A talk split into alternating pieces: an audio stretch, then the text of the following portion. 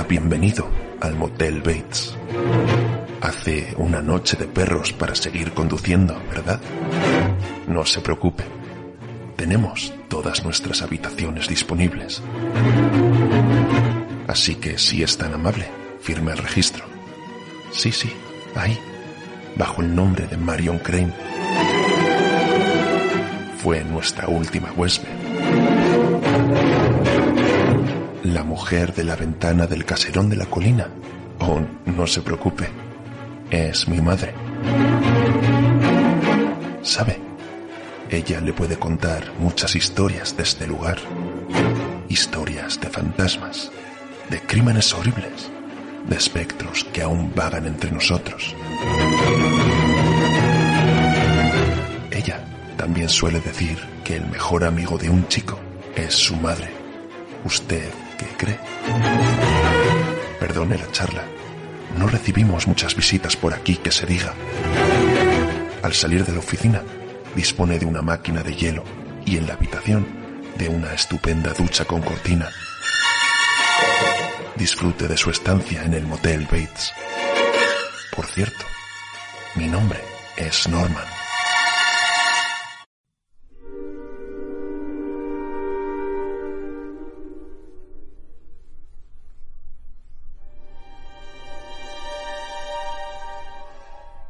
En octubre de 1926 fallecía en Detroit Harry Houdini.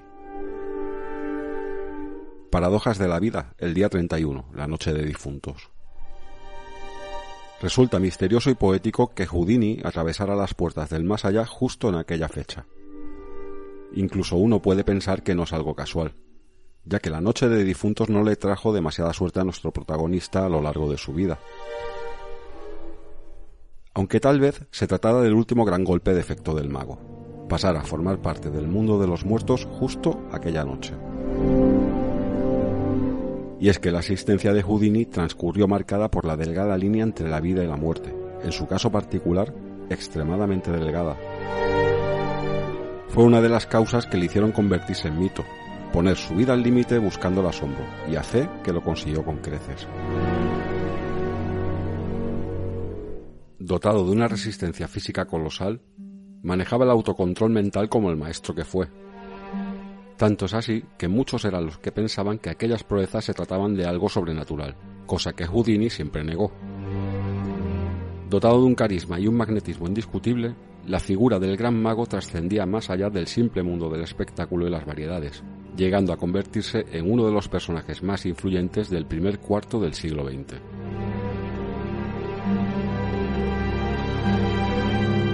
Nació el 24 de marzo de 1874 en Budapest con el nombre de Eric Beist. Hijo de un matrimonio judío, su padre era rabino y fue el cuarto de seis hermanos. Como tantas familias europeas, los Bates emigraron a los Estados Unidos en busca del sueño americano cuando el pequeño Eric contaba con cuatro años de edad. Se establecieron en la localidad de Appleton, en el estado de Wisconsin. Eran tiempos difíciles y Eric apenas tuvo posibilidad de asistir al colegio. Desde los ocho años tuvo que trabajar duro para poder llevar algún dinero a casa y ayudar a su familia. Además de vender periódicos y trabajar de limpiabotas, sus padres le colocaron en la cerrajería del señor Hanauer. Fue así como aprendió todo lo que había que saber acerca de cualquier mecanismo de cierre, tales como candados, cerraduras, esposas o similares. Pero hay dos factores que marcarían su destino. El primero ocurrió cuando contaba siete años de edad. Sufrió un accidente jugando en el río y a punto estuvo de morir ahogado. Resulta curioso que gran parte de sus asombrosos números consistieran en escapar de tanques de agua o de cajas sumergidas en ríos y lagos helados. El segundo factor tuvo lugar el día que su padre le llevó a ver el espectáculo Palingenesia del Dr. Lin, un ilusionista ambulante que practicaba trucos convencionales con cartas, monedas y los elementos habituales. El joven Harry quedó deslumbrado ante la actuación del Dr. Lin y decidió que dedicaría el resto de su vida a asombrar al gran público, y hace que lo consiguió.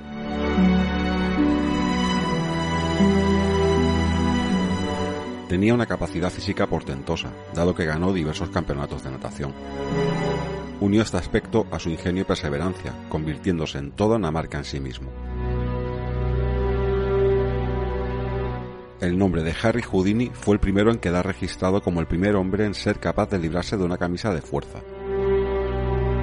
Inventó numerosos artilugios como la celda de tortura de agua, en la que le sumergía en un tanque de agua de mil litros cabeza abajo, encadenado y esposado, con los tobillos atrapados por cepos y con el tanque sellado con candados. Este número se anunciaba en el cartel como una hazaña que raya lo sobrenatural. Muchos eran los que creían que Houdini realmente era un ser proveniente del más allá o que incluso tenía algún tipo de pacto con el diablo.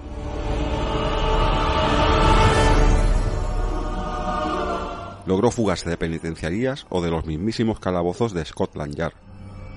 Realmente nadie se explicaba cómo era capaz de realizar aquellos números de escapismo sin más secreto que sus propias habilidades. Pero aunque no había nada de sobrenatural en sus números, Sí que es cierto que el mundo de los espíritus estuvo muy presente durante su vida y también después de su muerte. Una de las atracciones de las que se hizo cargo el joven Houdini en su época en el circo ambulante fue precisamente la de medium. Se trataba ni más ni menos que de aplicar las técnicas de ilusionismo que había aprendido hasta entonces. Celebraba sesiones de espiritismo en una caseta de feria, donde el supuesto medium Houdini contactaba con los familiares difuntos de todo aquel que estuviera dispuesto a pagar unos pocos centavos para saber dónde guardaba el dinero el finado o si un hijo fallecido en la guerra se encontraba bien en el más allá.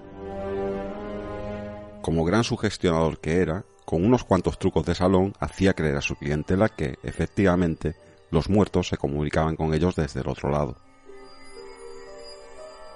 Quizá lo que no sospechaba el por entonces joven Houdini es que a la muerte de su madre él mismo se iba a dedicar a desenmascarar a todo aquel que se hiciese llamar medium con las mismas técnicas fraudulentas que él practicaba en su juventud con total normalidad.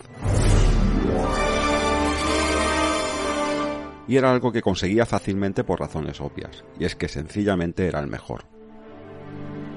La razón por la que puso tanto empeño en destapar los fraudes relacionados con el más allá era porque precisamente nadie más que él deseaba que éste existiera, quedó tan devastado por la pérdida de su madre que su único consuelo era recibir una señal, por mínima que fuese, de que su madre se encontraba bien en el cielo y cuidaba de él.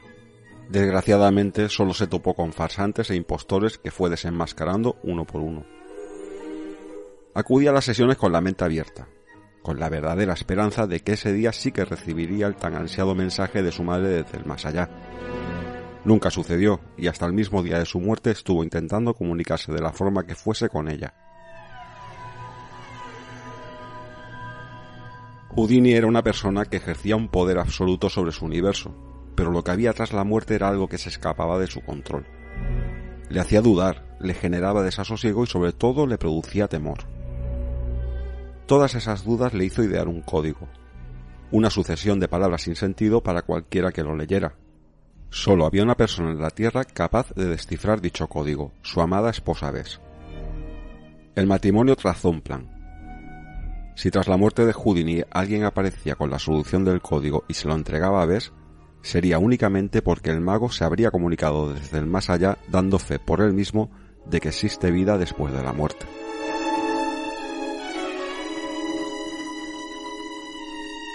Muchos fueron los que se presentaron en la casa de Houdini con la supuesta solución al código. Mediums de gran reputación e incluso la mujer del mismísimo Sir Arthur Conan Doyle. Bess atendía a todos ellos con exquisita amabilidad, pero ninguno descifró el enigmático código. Cada 31 de octubre, noche de difuntos, Bess encendía una vela con la estancia a oscuras e intentaba comunicarse con el amor de su vida.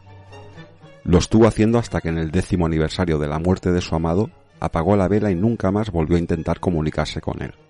Diez años son demasiados para esperar a un hombre, dijo a los presentes. Lo cierto es que a día de hoy existe una supuesta solución al enigmático código. ¿Se comunicó Houdini con el medium que lo descifró? ¿Puede que estemos ante otro fraude? Esta noche levantamos el telón polvoriento de terciopelo rojo, encendemos las lámparas de aceite y presentamos al gran Houdini.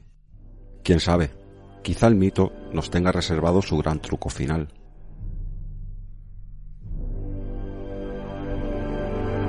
Soy José Ramón Pérez Conde y esto es Bates Motel Radio.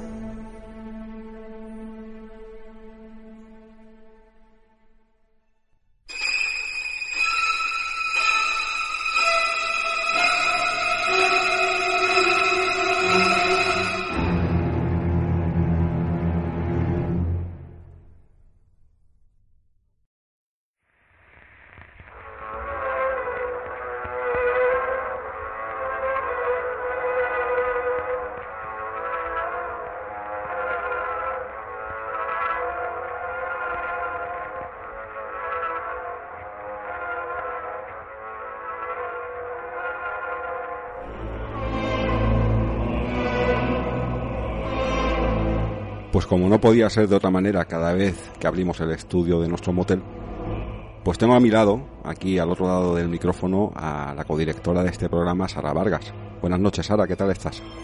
buenas noches, José Ramón, y buenas noches a todos los oyentes de Bates Motel Radio. Pues aquí estamos una noche más, disfrutando de, del momento, que es lo que tenemos que hacer en este tiempo tan difícil, y dedicándonos en parte a lo que más nos gusta, ¿no? que en este caso es abrir nuestro estudio y seguir con, con esta divulgación de, de casos y de personas que de una manera u otra nos llama la atención a todos. Pues sí, además aquí en el silencio de la madrugada, en el silencio de todo el entorno que rodea a este viejo caserón, pues como que hay temas que, pues que viene a cuento, ¿no? Hablar de ellos, ¿no? Tenemos la gran suerte de que no estamos solos esta noche en el estudio, puesto que tenemos a nuestra amiga Vero Villarroel que va a participar en, el tema que nos, que nos trae esta noche, ¿no? Pero no quiero dejar de, de saludar a unos amigos muy cercanos, eh, muy importantes para nosotros. Vamos, a mí personalmente me encantaría que estuvieran aquí y no descarto que algún día podamos juntarnos todos alrededor de esta mesa redonda para hablar de esto que, más, que es lo que más nos gusta, como he dicho, ¿no? Por ejemplo, Adrián Indica de la Posada del Cuervo, o Chelu del Factor Enigma, Isa Javier de, la Última Sala, Inma Jorge y Rocío, que nos acompañan en nuestras correrías cuando vamos a investigar. Y no quiero olvidarme ni de Quique ni de Marian, de la empresa Creativos de Ceuta, ¿no? Yo, evidentemente, a todos ellos les tengo un cariño especial y no quiero olvidarme de Miguel Ángel Gacio tampoco, ¿no? Que aunque sea a distancia y, y demás, todos estamos a distancia los unos de los otros, ¿no? Ojalá pudiéramos estar todos juntos. Eh, siempre está ahí, siempre te manda un mensaje, siempre está pendiente de cómo estamos, de, de si estamos bien, si estamos mal, cómo estamos pasando esto, dentro de nuestras propias limitaciones, ¿no? Y eso es eh, lo importante de, de todos ellos, ¿no? Empezando desde Adrián, que es el primero que has dicho, a Inma, Jorge, Rocío, eh, todos estos amigos que se que no dejan de ser amigos, teniendo en cuenta la época que estamos pasando, eh, es bueno que, que los recordemos porque realmente ellos siempre están ahí, aunque sean un poquito agazapados en la sombra. Bueno, sí, eh, especialmente Miguel, es verdad, que es un buen amigo nuestro, que siempre está para todo lo que necesitemos. Sí. Y nada, Miguel, te mandamos un saludo muy fuerte desde la, la penumbra de este estudio. Bueno, Sara, pues nada menos que Harry Houdini, un personaje realmente enigmático y misterioso. Sí, la verdad es que lo es porque cuando nos mencionan a Houdini, ¿no? todo el mundo nos lo imaginamos en ese escenario victoriano haciendo sus trucos de, de magia, ¿no? Que a día de hoy, pues todavía se interpretan en, dentro de los números de los grandes magos que, que actúan en, en la actualidad. Sin embargo, tiene una cara oculta o más desconocida que es la que a nosotros realmente nos llama la atención. Sí, porque oculta realmente, él nunca la ocultó. Él, en los últimos años de su vida fue realmente a lo que dedicó su vida, ¿no? Y era voz populi, todo el mundo lo sabía. Sí, también hay que pensar en la época en la que le tocó vivir, ¿no? Pleno auge del espiritismo y pleno auge también, por qué no decirlo, de, de farsantes, ¿no? Y él, debido a un suceso que tuvo en su vida, desde ese momento hubo un punto de inflexión en el cual se dedicó al mundo de lo oculto, por llamarlo de alguna manera, mm, echando todo el tiempo libre que le dejaba el espectáculo en ello. Así es, ¿no? Como hemos comentado en la intro, él deseaba fervientemente la existencia de un más allá, ¿no? Eh, él estaba muy unido a dos personas, básicamente, ¿no? Una era su madre, que fue a, a raíz de la muerte de su madre, cuando él empieza hacer una cruzada personal para desenmascarar a los mediums y descubrir, ¿no? Intentar descubrir si existía el más allá. Y su esposa Bess, que fue su cómplice en todos los años de su vida, desde que la conoció tanto en el mundo del espectáculo como en su afán por averiguar si existía un más allá, ¿no? Eh, yo me imagino a, si esto fuera posible, ¿no? a Harry, una vez muerto, intentando comunicarse por todos los medios con Bess. No sabemos si por el famoso código que no está esta noche, pero a lo mejor sí que podría tener una línea de pensamiento, ¿no, Sara? Podría, no podría a lo mejor comunicarse, pero podría tener una línea de pensamiento. Y te digo esto por una razón. Dime. Esta noche tenemos una invitada muy especial. No le he mencionado los saludos porque la vamos a presentar ahora directamente. Aparte de, de ser una de las voces más bonitas que yo puedo escuchar en una emisora de radio o en un vídeo, tenemos la suerte de que es una gran compañera, pero sobre todo es una gran amiga de nosotros y de, esta, y de este motel. Nada menos que Cris Echepare, que nos va a recitar un poema de Alberto Real Borrueco, que a mí, una vez que lo he escuchado, me ha recordado muchísimo, o me ha inspirado más bien, a lo que podría pensar Harry Houdini desde el más allá intentando comunicarse con su amada Bess, ¿no? Sí, la verdad es que a los dos nos pasó algo cuando escuchamos el, esta declamación de Alberto Real Borrueco por parte de, nuestra amiga Clise Chepare, ¿no? Que además nos, si mal no recuerdo, nos cogió en el coche, paramos el coche, nos pusimos a, a escucharlo y se nos pusieron los vellos de punta y es tan gráfico lo que a lo mejor pudo sentir en este caso Houdini por su amada vez o ¿por qué no? Vamos a extrapolarlo y no ponerle un nombre. Cualquier espíritu que no pueda comunicarse con su, con su amada, que se nos pusieron los pelos de punta a los dos y, y nos hizo sentir a la vez de ese sentimiento que ella le pone, esas palabras también escritas por Alberto, que te metes en, en el lugar de lo que se está narrando, nos hizo sentir el desasosiego de ¿y si realmente pasara así? Bueno, si realmente pasara así, a mí me parece tristísimo, ¿no? Muy romántico, muy bonito, pero muy triste. Yo creo que, el poema de Alberto Real Borrueco, en la voz de Cris Echeparé, refleja muy bien lo que, lo que estamos hablando, ¿no? Así que yo creo que sin más vamos a reproducir este regalo que nos han hecho nuestros amigos y os dejamos con, con Quise decirte, de Alberto Real Borrueco, con la voz de Cris Echaparé.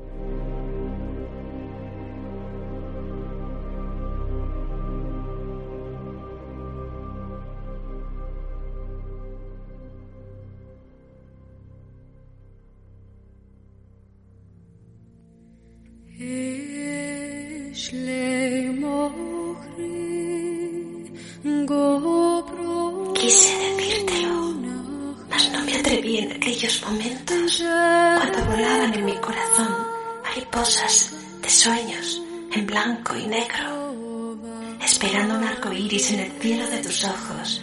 Si te decía, te quiero, quise decírtelo antes de que la muerte eclipsara para siempre un sol que no amanece. En la noche de mis suspiros, y aún puedo verte. Quise decírtelo ahora ya no puedo.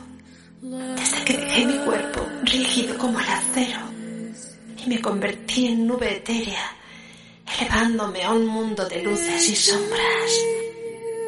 Quise decírtelo y aunque ahora también quiero, no espero ya una respuesta. Al otro lado de la ventana te veo caminar y reír.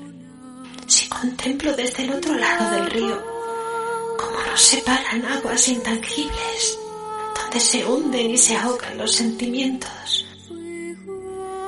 Quise decírtelo en aquel momento en que estuve a punto de llamar al cielo, que solo besé tu boca en las noches de insomnio y desvelos.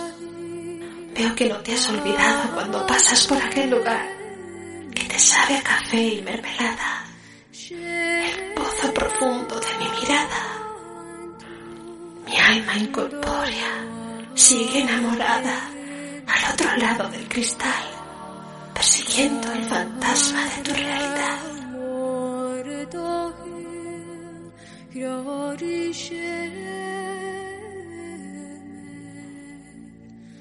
No puedo tocarte, mas no será motivo para dejar de amarte.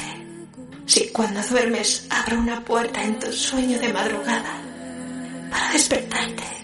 enciendo una vela que estaba apagada. No está asustada. Sientes un no sé qué y un viento frío que se cuela por las sábanas arrogadas.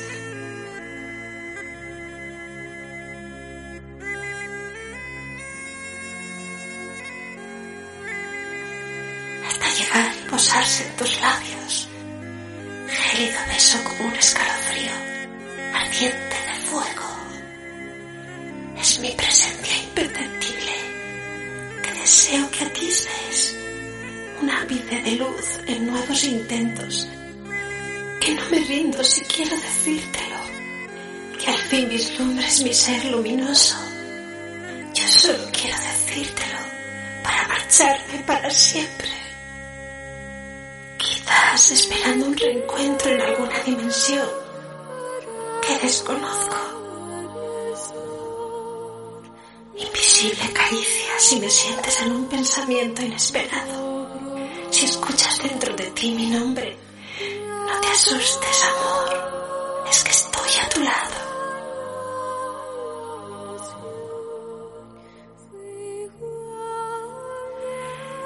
Quise decirte cuánto te quiero.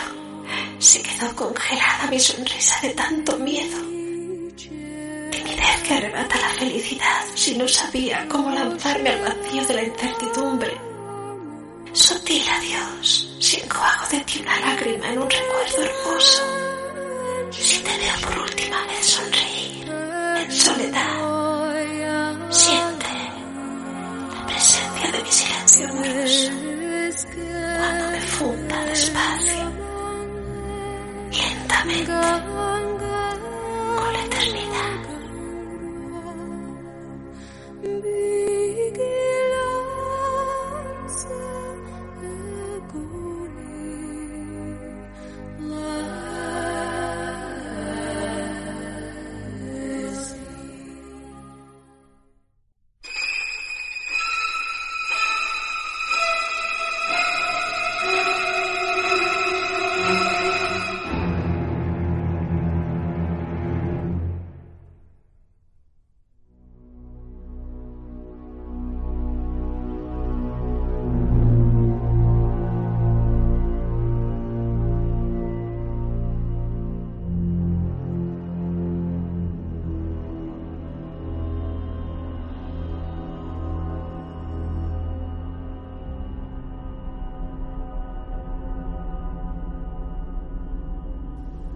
Pues esta noche, pues hemos querido invitar a, a nuestra amiga, sobre todo, y compañera también de, de andanzas y de correrías, que es Vero Villarroel. Buenas noches.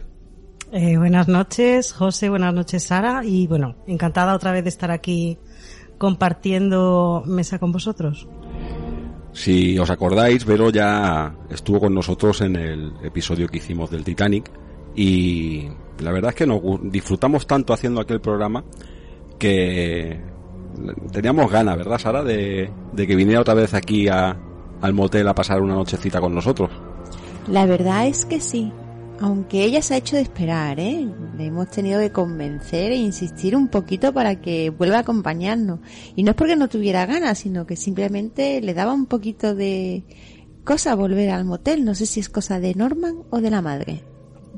Pues no sé, eh, no lo puede decir ella. Oye, Vero, ¿qué, qué te pasó la última vez que estuviste aquí? ¿Te encontraste con Norman o algo? o- La habitación que me asignaron era un poquito rara. Notaba cosas raras mientras me duchaba y bueno, ya he tardado un poquito en volver otra vez de nuevo, pero más confiada. No te preocupes, que la que te hemos reservado hoy está pegada a la recepción. Eh, tiene un agujero tapado con un cuadro, así que vas a estar muy cerca de, de quien yo me sé. No me voy a sentir observada en ningún momento, ¿verdad? No. Udini, Vero, Sara, menudo personaje.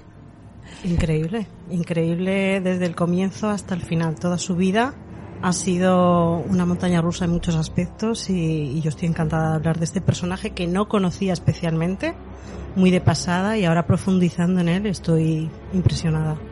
La verdad es que es como hemos comentado tú y yo antes, ¿no, José Ramón? Eh, es un hombre lleno de misterios, que jugaba con el misterio, rodeado de un halo de magia y, y de, vamos a llamarlo, un halo, tiene un halo paranormal aunque él decía, como hemos comentado, que todo lo que hacía era ciencia, de hecho era así, todo era ciencia, y creía en la ciencia por encima de todo. Sin embargo, esto no, no quita que por la época en la que le tocó vivir y, y por lo que él fue y lo que significa en el, en el mundo de la magia o el ilusionismo, fuese un, gran personaje digno de, de, estudio. Hombre, es lo que tú has dicho, ¿no? Eh, nada de, de, lo que él hacía era sobrenatural. Él mismo además se encargaba de, de ratificarlo cada vez, ¿no? Que todo tenía una explicación, todo tenía un truco y que todo se basaba pues en su condición física, en, en entrenamiento y en pericia, ¿no? Exactamente. Pero sí que es cierto que a mí personalmente, cuando hablamos de, de hacer un programa dedicado a este personaje, esas imágenes en blanco y negro, esa mirada, es difícil no pensar que ese personaje no sea alguien incluso místico, esa mirada penetrante, las cosas que hacía que realmente a día de hoy nos resultan increíbles, pues es difícil no pensar que no sea algo realmente sobrenatural, ¿no? Eh, totalmente. A mí hay una, una frase que decía que me ha llamado mucho la atención, que según él el motivo por el cual era invencible era porque su mente era la llave que abría todas las cerraduras. Pero todo tiene un origen, ¿no? Él hizo su carrera principalmente en Estados Unidos y en, la Europa más occidental, ¿no? Pero él el origen lo tiene en Budapest. Así es, ¿no? Nació en Budapest, como bien has comentado, en 1874 y su nombre real no era Henry Houdini, tal y como lo conocemos, sino que es Henry Weich. Es el cuarto hijo de una familia con cinco, de cinco hermanos, cuyo padre era rabino y tuvo una infancia un poco difícil, ¿no? Porque se tuvo que poner a trabajar desde muy temprano, dado que la familia no estaba muy bien económicamente. Su padre era un rabino frustrado y cuando él tenía cuatro años destinaron al padre a una congregación en Wisconsin, Estados Unidos. Cambiaron de país, cambiaron de, de ciudad, cambiaron todo lo que es su, era su vida, ¿no? Y con ocho años él se tuvo que poner a trabajar porque la familia seguía sin remontar económicamente. ¿En qué trabajó un niño de ocho años? Pues imaginaos la época, ¿no? Pues en lo que realmente podía trabajar un niño, que era o vendedor de, periódicos o limpiabotas.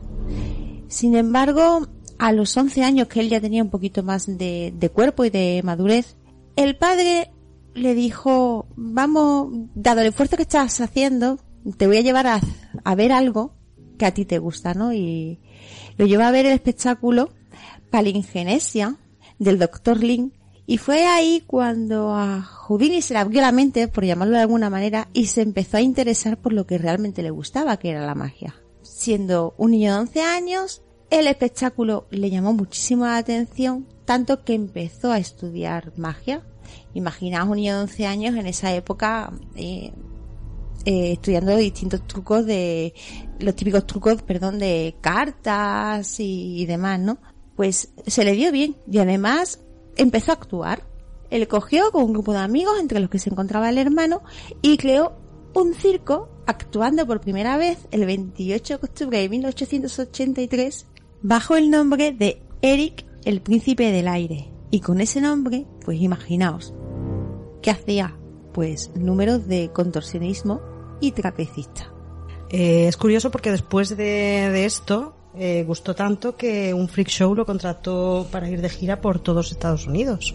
Así que me imagino que esa fue su primera gran salida del entorno familiar.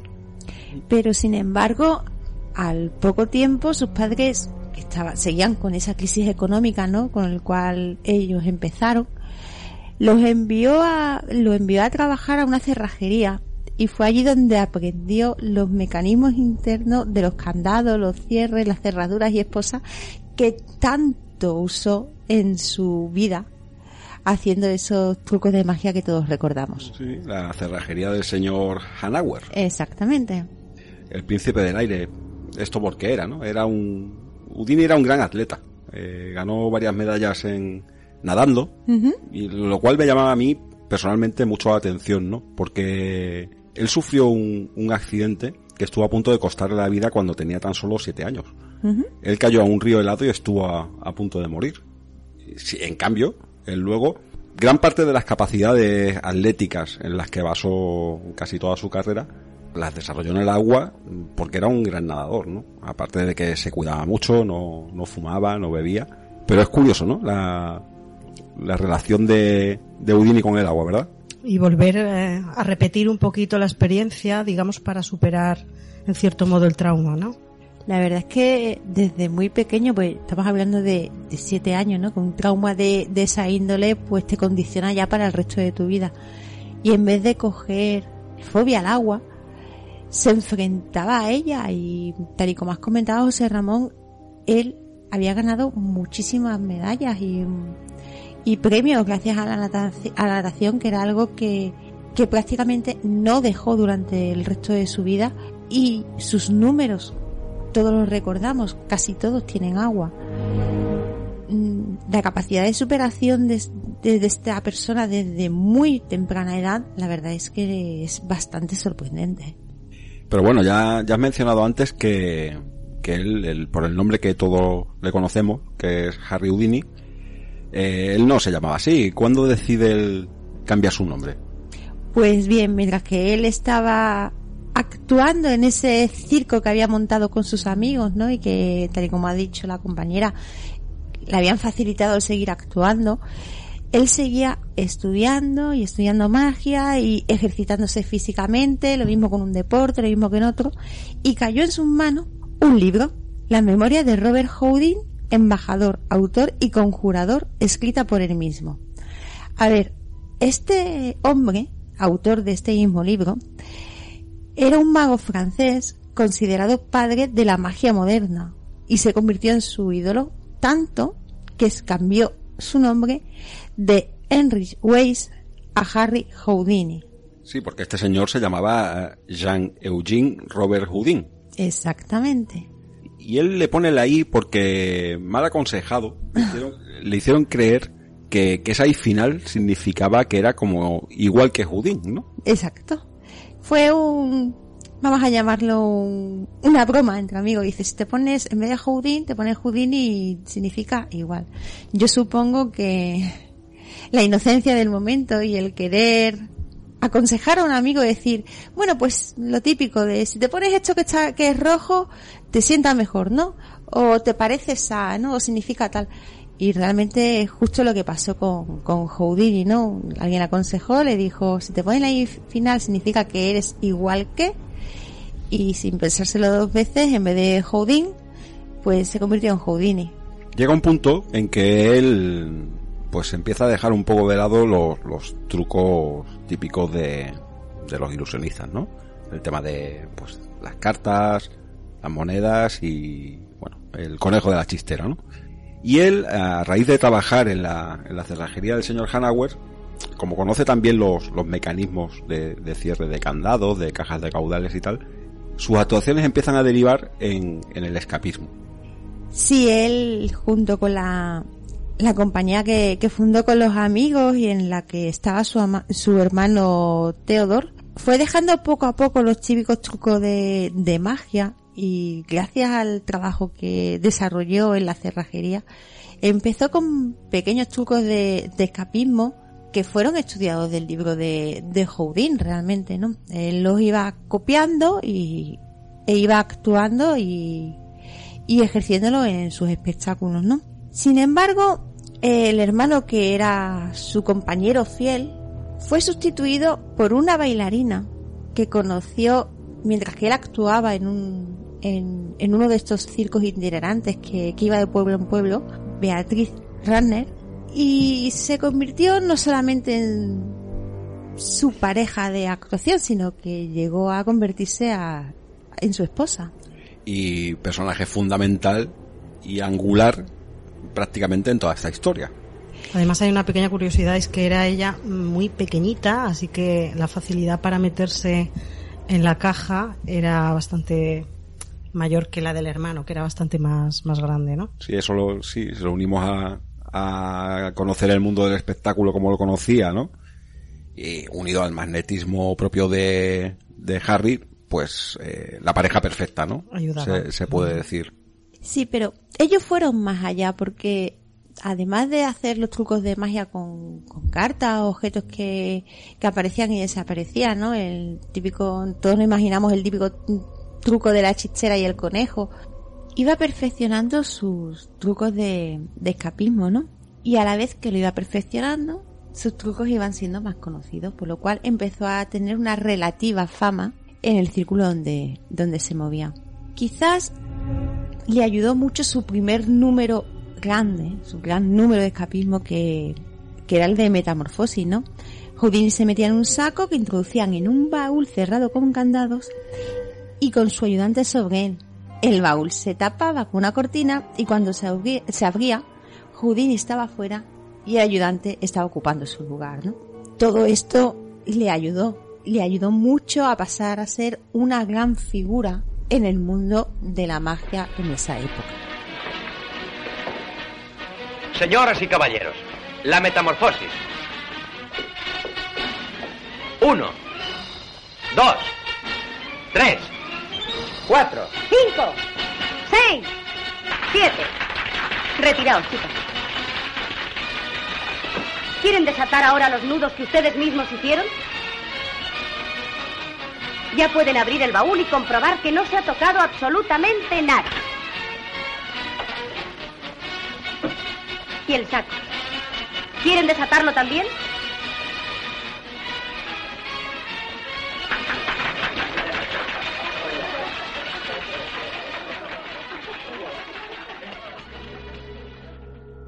Una cosa curiosa es que distintas de las habilidades que, que fue desarrollando las contrajo en el circo de freak show en el que en el que trabajó y para el que no lo sepa un freak show es eh, digamos un circo de gente de aquella época un poco pues extraña no Eh, la muchacha con dos cabezas eh, bueno Hay una película que es de cabecera, de culto, que es La Parada de los Monstruos, ¿no? Que representa muy bien lo que nos estás contando. Realmente es pues lo que se llama un gabinete de curiosidades, ¿no? Exactamente. Bueno, pues desde aquí adquirió, de aquí adquirió muchas de las destrezas que luego incluirían sus propios actos. Por ejemplo, eh, del hombre maravilloso sin brazos aprendió a desatar los nudos con los dedos de los pies. Adquirió una destreza con los pies increíble. Y por ejemplo, del acobra- acróbata japonés aprendió el arte de regurgitar que podría venirle muy bien en adelante para esconder y recuperar llaves.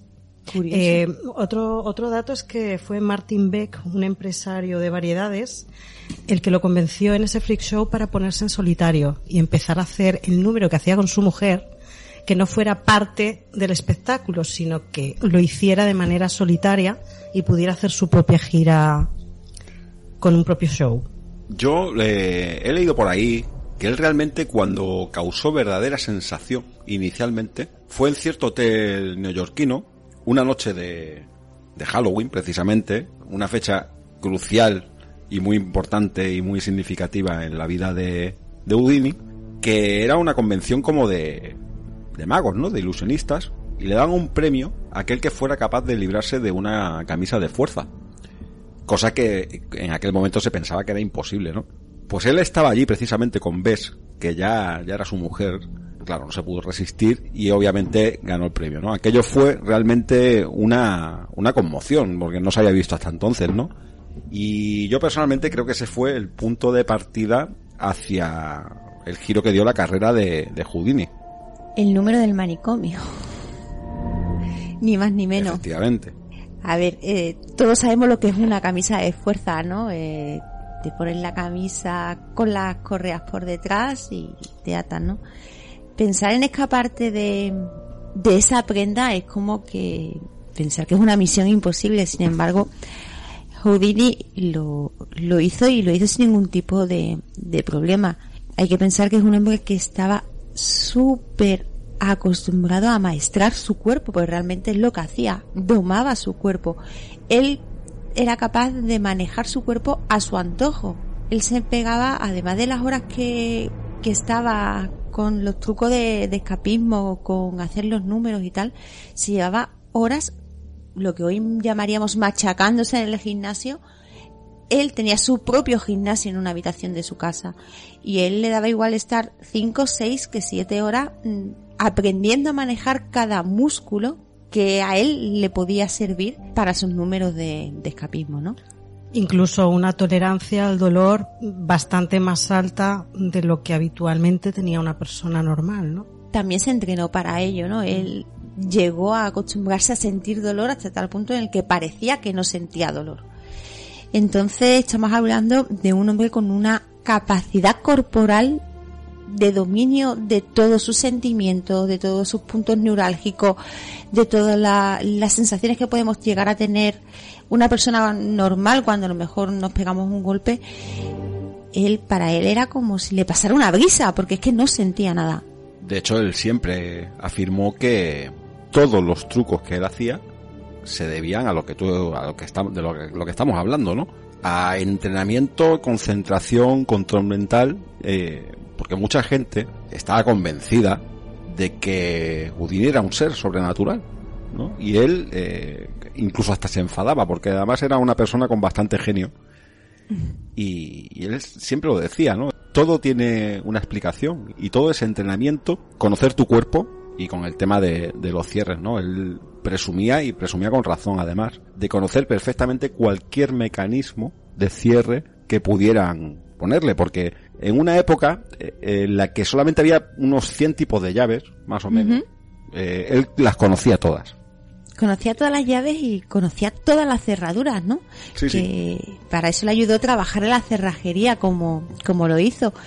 Era algo que le gustó, aprendió y además le sirvió para, para su futuro, ¿no?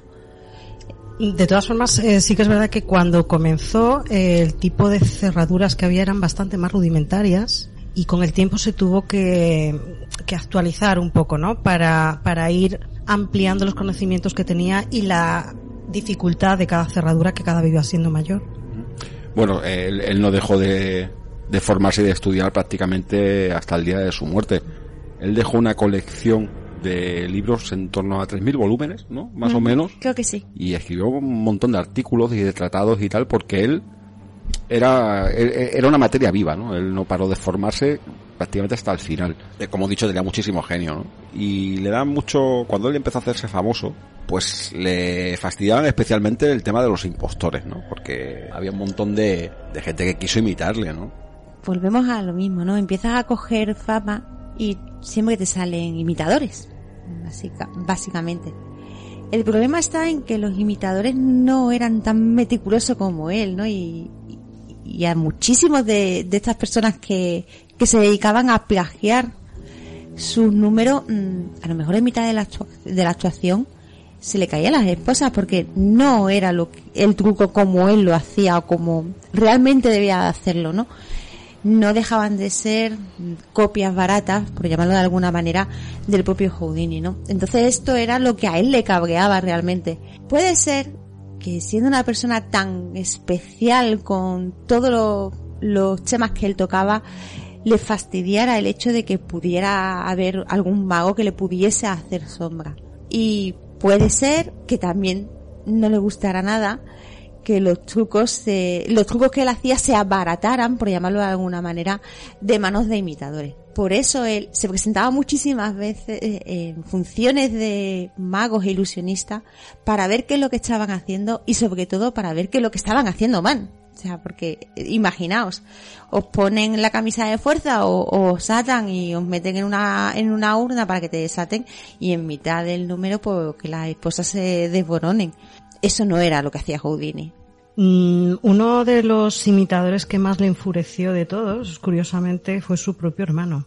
Eh, Theodore Harding quería crear su propio show y para tener un buen show, digamos, que tendría que desprestigiar un poquito a su hermano, ¿no? Para conseguir un poquito de fama. Eh, cuando Houdini también visitó un manicomio y dio el tema del escape, de la camisa de fuerza y demás, lo presentó en público para promocionarse y se colgó en mitad de la calle a una gran altura para liberarse de, de la camisa de fuerza, ¿no? Esa imagen que se puede ver en, sí. exacto en cualquier archivo. Eh, es curioso porque estaba todo el mundo vitoreándole y como no se le veía bien la cara, su hermano aprovechó para repartir panfletos entre la multitud. Eh, la gente se confundió y pensó que quien estaba colgado realmente era Harding y no Houdini. Así que tras esto tuvieron una gran discusión y dejaron de hablarse durante mucho tiempo, aunque bueno, luego lograron volver a reconciliarse otra vez. Pues mira, era un dato que yo personalmente no, no conocía, ¿no? Pero el enemigo en casa, nunca mejor dicho. Totalmente. Bueno, también hay que pensar un poquito en el hermano, y no lo estoy excusando, ¿eh? Ojo, que no quiero ser abogado del diablo.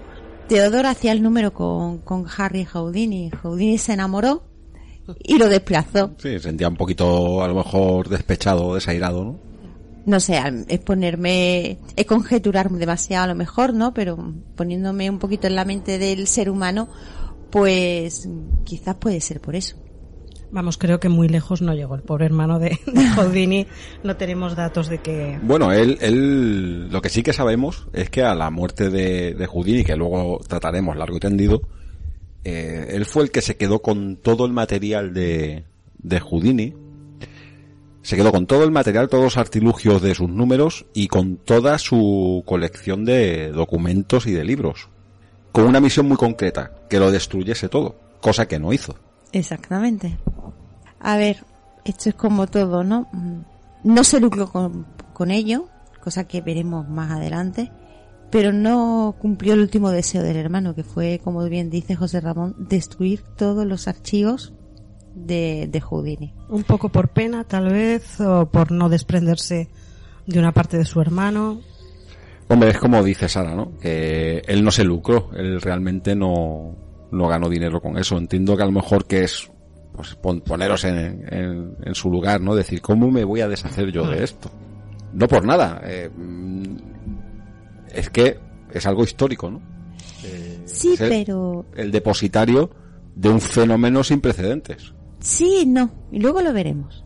Un bueno, poquito luego, más luego lo trataremos, luego veremos qué pasó con, con esa grandiosa colección. Cruza el charco, ¿no? Se va a Europa. ¿Y, y cómo, cómo se da publicidad él allí? Pues es algo que Houdini también ideó y además se le dio bastante bien, ¿no? Tenía un, un marketing publicitario bastante provechoso. Llegaba al lugar donde iba a actuar, se presentaba muchas veces en las comisarías, todo esto rodeado de prensa porque él llamaba a la prensa y le pedía al comisario, a la policía de turno, que los encerrara sin ropa en la cárcel, lo, expo lo esposara y además lo encerrara en, en cualquier celda, celda, ¿no? Diciendo que era capaz de escaparse. El problema está en que realmente en todas las cárceles en las que él estuvo encerrado voluntariamente para hacer el número, se escapó de todas. Incluso llegó a poner en un serio problema a Scotland Yard. O sea, que estamos hablando de... Mmm, tuvo un serio problema aquí en Reino Unido y a la policía no le gustó.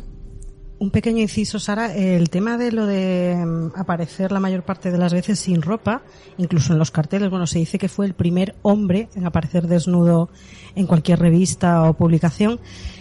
Mm, viene de su etapa en Estados Unidos. La gente llegó en algún momento a pensar que escondía uh -huh. las llaves en alguna parte, calcetín, pantalón y demás. Así que lo que decidió, eh, estupendo, vale, me desnudo, y así no hay forma de que penséis que tengo las llaves escondidas en ninguna parte. Y a raíz de ahí pues dijo, pues nada. Ancha cachilla y vámonos. Pa'lante, pa'lante. sí, la verdad es que todo el mundo tenemos la imagen típica de Houdini en ropa interior, ¿no? Esta ropa interior que llegaba por debajo de las rodillas, básicamente. Y saliendo de cualquier cerda, porque la, el, a mí se me viene la imagen eh, una fotografía en blanco y negro con Houdini saliendo de una celda sin ropa, o sea, en ropa interior de aquella época, pero sin nada más ante los ojos atónitos de todos los que estaban allí, ya fuese carceleros, policía y la misma prensa.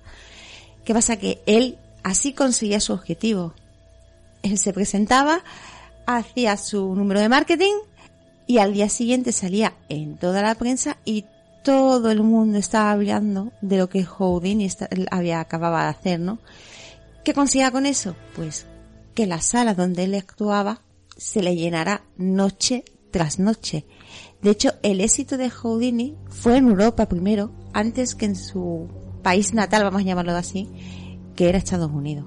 Una cosa que me pareció muy graciosa investigando sobre el tema este de las cárceles es que a tal punto llegaba eh, su confianza en sí mismo que incluso llegó a cambiar a presos de celdas antes de demostrar que él ya sabía, había salido de la suya. O sea, imagínate la cara de los carceleros cuando llegaron y tenían hecho un Tetris con los, con los presos, cada uno en un sitio distinto de donde los habían puesto, ¿no? Él jugaba muy bien con el tiempo, quiero decir, eh, para lo que la gente era que tardaba cinco minutos en escaparse, por ejemplo, él había tardado 30 segundos en escaparse y el resto del tiempo estaba jugando con el, el espectador, ¿no?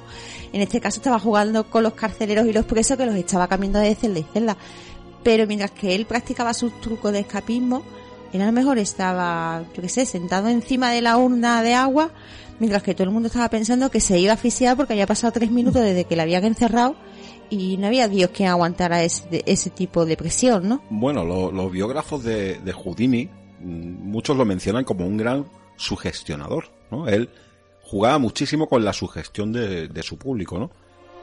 Y es lo que tú dices, Sara, el, el famoso truco del, del bidón de leche, que fue realmente el... A lo mejor el que más explotó fue el que hemos mencionado antes, ¿no? El de metamorfosis. Pero ya cuando empezó a, a rozar la muerte, ¿no? Porque él realmente, él jugaba con la muerte. El, el truco del bidón de leche es que él se metía en un bidón de leche eh, con agua hasta arriba, lo cerraban con cadenas, con candados y tal, ponían una cortina, lo cubrían con una cortina, y es lo que, lo que tú estás comentando, ¿no? A lo mejor en 30 segundos ya se había librado.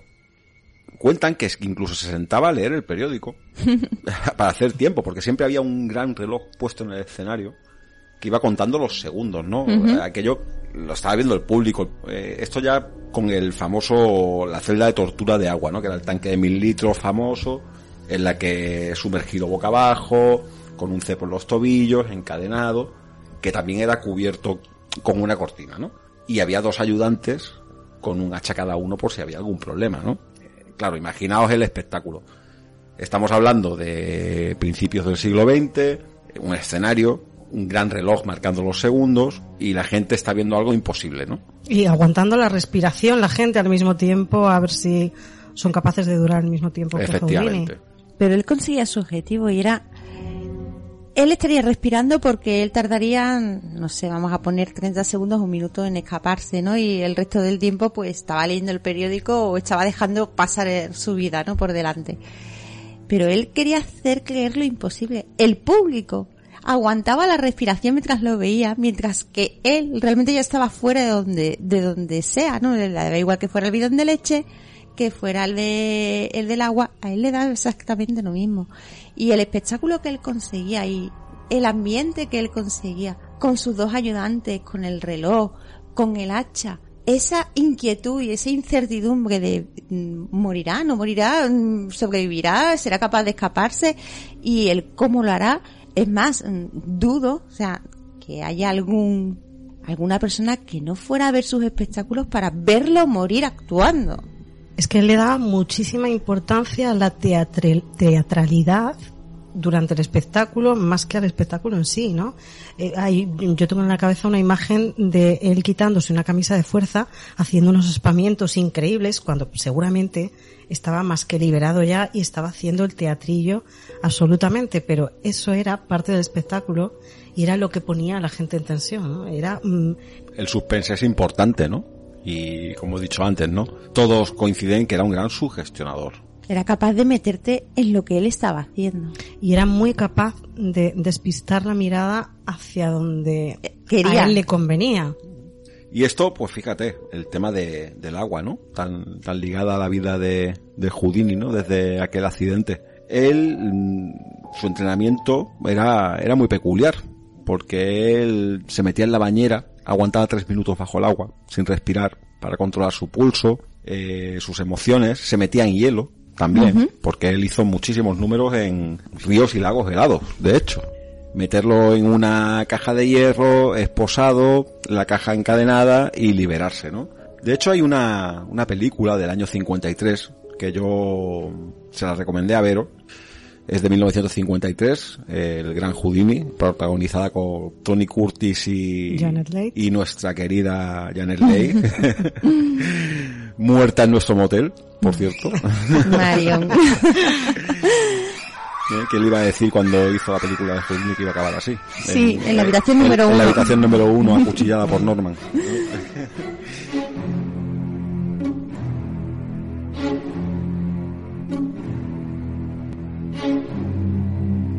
que él se libra de, de su encierro en esta caja en un, en un río helado de Detroit y al salir la corriente es tan fuerte que se queda debajo de la capa de hielo, ¿no? Él va buscando burbujas de aire entre el agua, el agua que nos ha congelado y el hielo y consigue sobrevivir una- unas pocas de horas. Esto en la película está representado un poquito eh, cinematográficamente, pero me consta que situaciones así sí que se le dieron, ¿no? De, estar bastante tiempo bajo el agua, buscarse la vida para encontrar oxígeno como fuera, darlo por muerto y al final acabar apareciendo. A mí esa escena particularmente me angustió muchísimo. El tema de, de la asfixia y demás, ver cómo iba buscando las burbujas, cómo iba intentando ver para dónde subía el aire y demás, fue una película que recomiendo y fue bastante angustiosa esa escena. Sí, que además la, la adornan un poco como diciendo que fue la voz de su madre, que había fallecido en ese momento, eh, la que le guió a la superficie, cosa que no es cierta, porque No. luego hablaremos eh, en qué forma y cuándo muere la madre de Houdini, que no fue en esa situación, ¿no? Pero aún así, la película es, por mi parte, es totalmente recomendable. Yo os lo comentaba a vosotras. En un 70% mm, sí que te da una idea bastante aproximada de lo que pudo ser la vida de, de Houdini. La vida que no el personaje. Porque en la película no se ve el genio que realmente tenía, ¿no? No, es un... Tony Curtis es un personaje bastante amabilizado en realidad en comparación con el verdadero Houdini, ¿no? Que era un personaje bastante más oscuro y siniestro, en mi opinión, ¿no? Y se centra un poquito también, un poquito bastante en la relación amorosa, ¿no? Que mantuvo a lo largo del tiempo con su, con su mujer, a la que adoraba profundamente. Pero sí, creo que está suavizada, pero bueno, no deja de ser una película comercial y que en su momento se hizo eso, ¿no? Para, para atraer gente que viera la película. Y bueno, él hace una carrera muy importante para Europa, sombra a todo el mundo, como habéis dicho, pone en jaque al mismísimo Scotland Yard. E incluso hace una serie de números en Rusia, visita el Palacio de los Zares, de, de los Romanov, con Rasputín allí también, y la zarina no quería que se fuera, mm, quería que se quedara allí con ellos. No sé si lo habéis oído.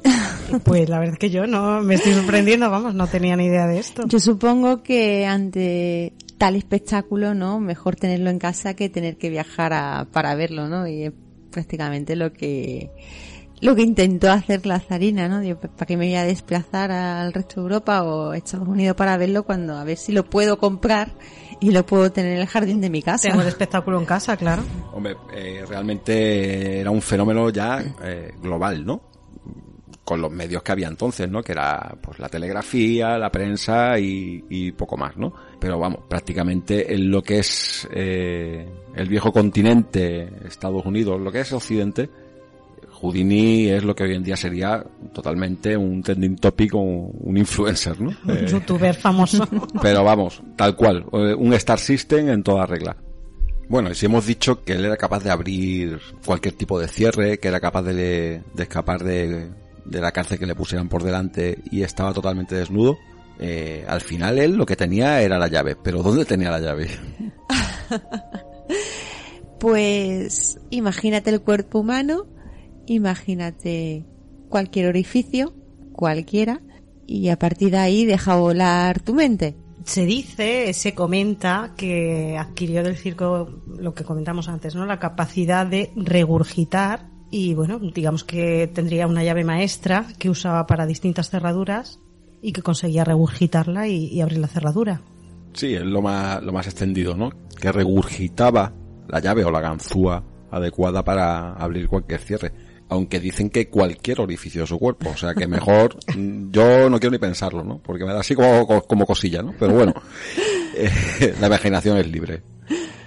Bueno, pues después de asombrar a, a toda la Europa occidental, eh, Houdini vuelve a América y sigue asombrando pues a, a su país de acogida, ¿no? Con números del tipo incluso hace desaparecer un elefante delante de una multitud, ¿no? Evidentemente es, un truco de, ilusionismo, pero aquello fue realmente asombroso, ¿no?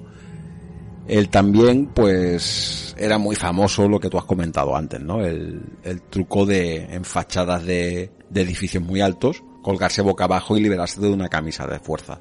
Cosa que empezó a dejar de hacer porque físicamente le, empezó a pasar factura. Porque acababa bastante cansado y le dolía todo el cuerpo. No, y mm, aparte de la edad, bueno, eh, se supo actualizar y buscar alternativas a medida que su cuerpo no, no respondía de la manera que respondía con 25 años, supo adaptarse y, e innovar. Y bueno, hay que decir que Houdini no solamente se dedicó a, al ilusionismo, hizo otras cosas también. Él fue, o por lo menos está registrado como el primer hombre en sobrevolar a Australia, cosa que Vero antes, of the record, nos ha dicho que no es así. Nosotros pensábamos que sí.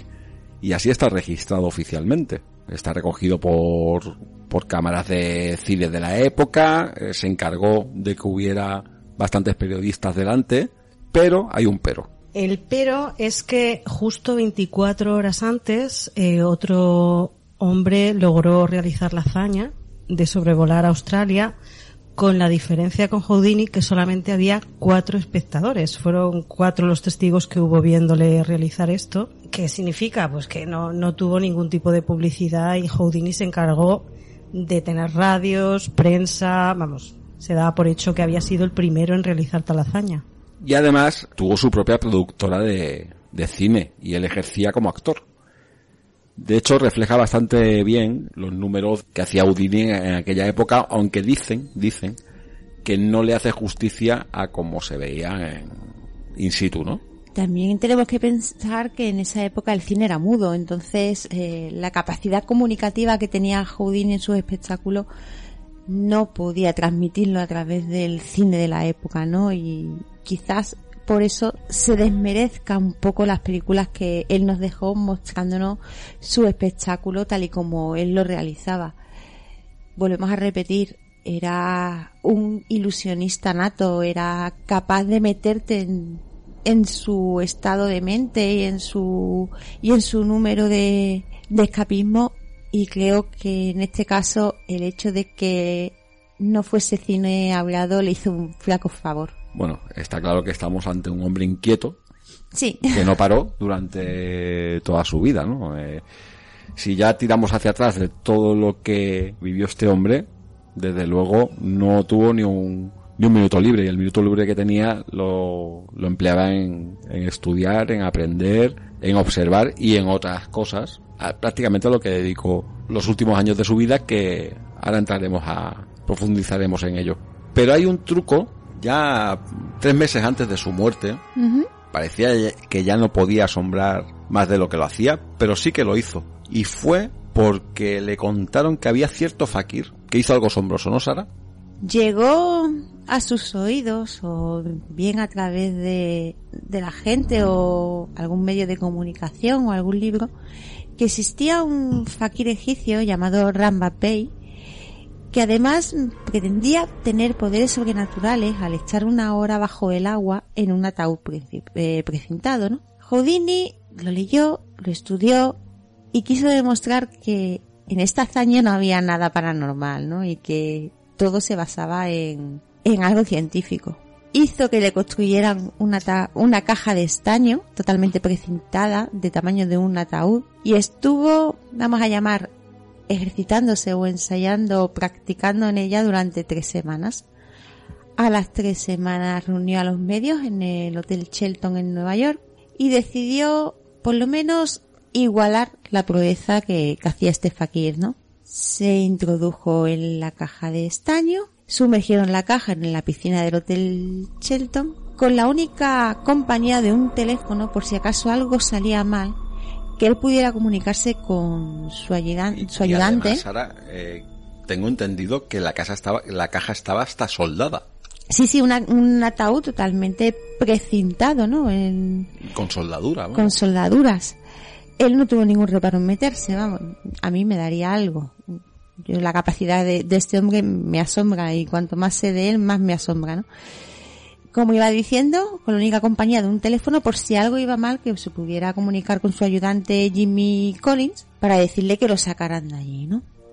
Introdujeron, sumergieron la, la caja, mejor dicho en este caso, y a los 50 minutos de estar sumergido informó a su ayudante que estaba respirando pesadamente y que no estaba seguro de poder aguantar. Se hizo un silencio, pasó una hora, una hora diez, una hora y cuarto, una hora y veinte, y a la hora y media avisó a su ayudante, a Collins, que emergieran la, la caja de la piscina, ¿no? Cuando abrieron la caja se dieron cuenta que Houdini estaba empapado en agua, puesto que en la caja de estaño se estaba filtrando el agua, me imagino, ¿verdad? Exactamente, estaba filtrando el agua y él se estaba mojando, ¿no? Apareció totalmente mojado, pero en ese alarde que tiene Houdini para el espectáculo no dudó en inspirar varias veces fuertemente, en hacer ejercicio flexionando todos los músculos de, de, su cuerpo y además en declarar que él se encontraba perfectamente, ¿no? Que como si no, no hubiera pasado nada. Pues precisamente estaba yo pensando en eso, ¿no? Eh, si tenía un teléfono dentro, tenía que haber algún algún agujero por el que saliese el cable. Que yo sepa, eh, por entonces, telefonía sin hilos no existía, ¿no? no, entonces, yo supo, supongo que, que, llama, que llaman teléfono a algún sistema de comunicación que tuvieran, ¿no? no Sí, hombre, pero me imagino que tendría que ser con un, con un cable, ¿no? Y ese cable tendría que ser por un agujero. Entonces, por muy soldada que estuviera la caja, alguna filtración debería tener. ¿no? De hecho, él apareció empapado, vamos, que uh -huh. él, él, estaba totalmente mojado cuando salió a la hora y media de, de, la caja, ¿no? ¿Qué pasó? Que ante tal proeza, los seguidores del fakir intentaron demostrar que en la caja había algún tipo de, de truco para aguantar durante tanto tiempo eh, sumergido en ella, ¿no? Sin embargo, no encontraron absolutamente nada. Lo que pensaron era un tipo de gas que enriqueciera el oxígeno o que hiciera que el oxígeno se desvaneciera más lentamente. Pero ahí no, no había nada que hiciera pensar que Houdini había realizado alguna especie de artimaña para conseguir el, el reto que él mismo se propuso, simplemente porque alguien había puesto, se había metido una hora en, en un ataúd sumergido en agua y él dijo, pues yo voy a estar dos. Y además, eh, que en este caso fue una hora y media exactamente, voy a demostrar que no hay nada anormal en este hecho, simplemente como él declaró más tarde, mucha calma, mucho control mental y sobre todo mucho control respiratorio él llegó hasta tal punto de controlar la respiración que mantenía una respiración, valga la redundancia, constante de 17 respiraciones por minuto. Así controlaba el oxígeno que había, que quedaba dentro de la caja y así fue como él consiguió aguantar una hora y media en ese lecho de muerte, nunca mejor dicho, sumergido a, a unos metros eh, en el agua. Bueno, me imagino que la mayor parte de los espectadores que estaban allí delante no sabían la trayectoria que tenía este hombre en cuanto a temas de atletismo, natación, o sea, la capacidad pulmonar que tenía, aparte de, de todas las prácticas que hacía, era algo básico, importantísimo. No, pero ya aparte de, de ser un atleta y de cultivar su cuerpo a tope, ¿qué tipo de control mental tienes que uh -huh. tener para verte en una, una tumba de hierro bajo el agua y aguantar más de una hora ahí metido, ¿no? Y aparte eh, todo el mundo sabe que cuando te pones nervioso lo primero que se acelera es la respiración, ¿no? Uh -huh. Él era un tipo que estaba súper seguro de sí mismo, eh, confiaba muchísimo en su cuerpo, confiaba muchísimo en sus habilidades y él no se cansaba de decirlo. Decía que sí, que él entendía que podía ser asombroso, pero que no dejaba de ser un entrenamiento la capacidad para entrenarse hasta llegar a ese punto de 17 respiraciones por minuto, que a mí no me ha dado por contar qué respiración tenemos generalmente, ojo, eh, y aguantar en, en un ataúd de estaño que estaba soldado y precintado sin que la mente te juegue una mala pasada, porque no dejas de estar eh, encerrado en un espacio pequeño, ¿no? Un poco de claustrofobia mmm, da, quieras que no, aunque no seas persona de, poco, ¿no? Mucho. Sí. O sea. aunque no seas propenso a tener claustrofobia, ¿no? El hecho de estar encerrado en un ataúd eh, bajo metros de agua, el control de la mente que es la que puede dominar nuestros instintos más primarios eh, es alucinante. Pero, ¿qué le iba a decir a Houdini estando... Ya era una persona pues madura para, para la época, ¿no? 52 años, ¿no? Ujú. Los 52 años de pues de, de eso, ¿no? De no- principios de siglo. de principios de siglo, ¿no? De primer- el primer cuarto de siglo. Que estaba a tres meses de, de perder la vida.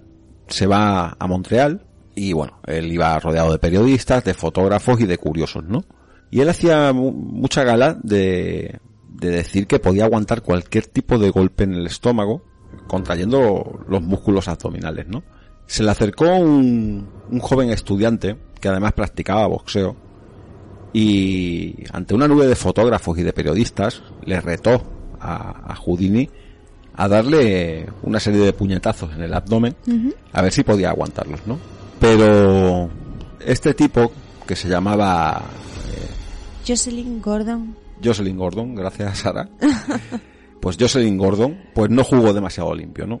Porque Houdini aceptó, eh, la verdad es que rara vez se negaba, cualquier momento era bueno para demostrar sus, sus habilidades, ¿no? Y el tal Joseph Gordon pues no jugó limpio y le golpeó fuerte, fuerte, fuerte cuando, cuando Houdini estaba descuidado, ¿no? De tal forma que en el momento él pues se quedó totalmente impasible, como diciendo no me ha hecho ningún daño, pero resulta que sí que el daño que le hizo pues fue mortal, ¿no? Eh, aquello derivó en, en una peritonitis que fue lo que acabó con su vida. Además, eh, no fue en el acto, sino que él mm, era una persona muy testaruda, ¿no? Y él no dejaba de trabajar.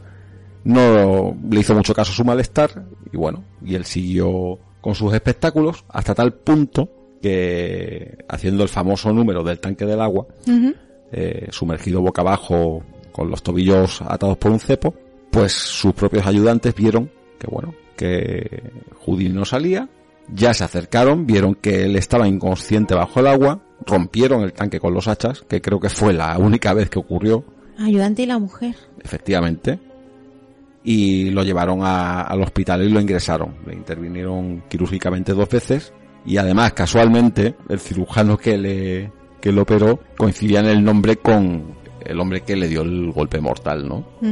Tenía el mismo nombre y el mismo apellido. Y ese fue el fin de Houdini, casualmente un 31 de octubre, la noche de Halloween.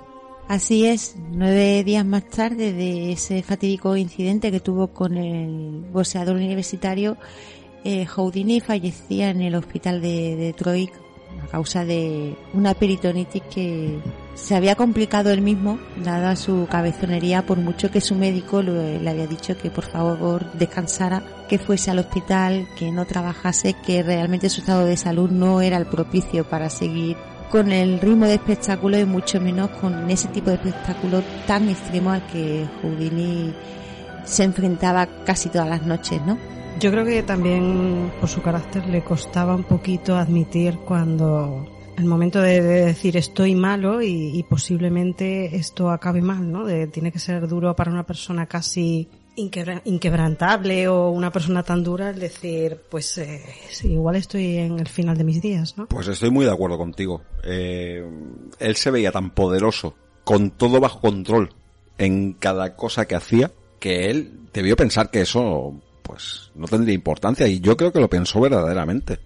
La cabezonería de un ser tan excéntrico como puede ser Houdini no tiene límites, ¿no? Y quizás es lo que comentáis, ¿no? Es eh, más difícil todavía que él tanto programaba en sus espectáculos, ¿no? O el hacer creer lo imposible o ir más allá, siempre un paso más allá de- del día anterior, de la noche anterior, de, de su visita anterior, el, el tener al, al público siempre expectante a ver qué va a hacer hoy, con qué nos sorprende o qué fallará hoy, como he comentado antes, ¿no? Que quién sabe si no algunos de sus espectadores no iban a verlo morir dentro de, de la platea del teatro, ¿no?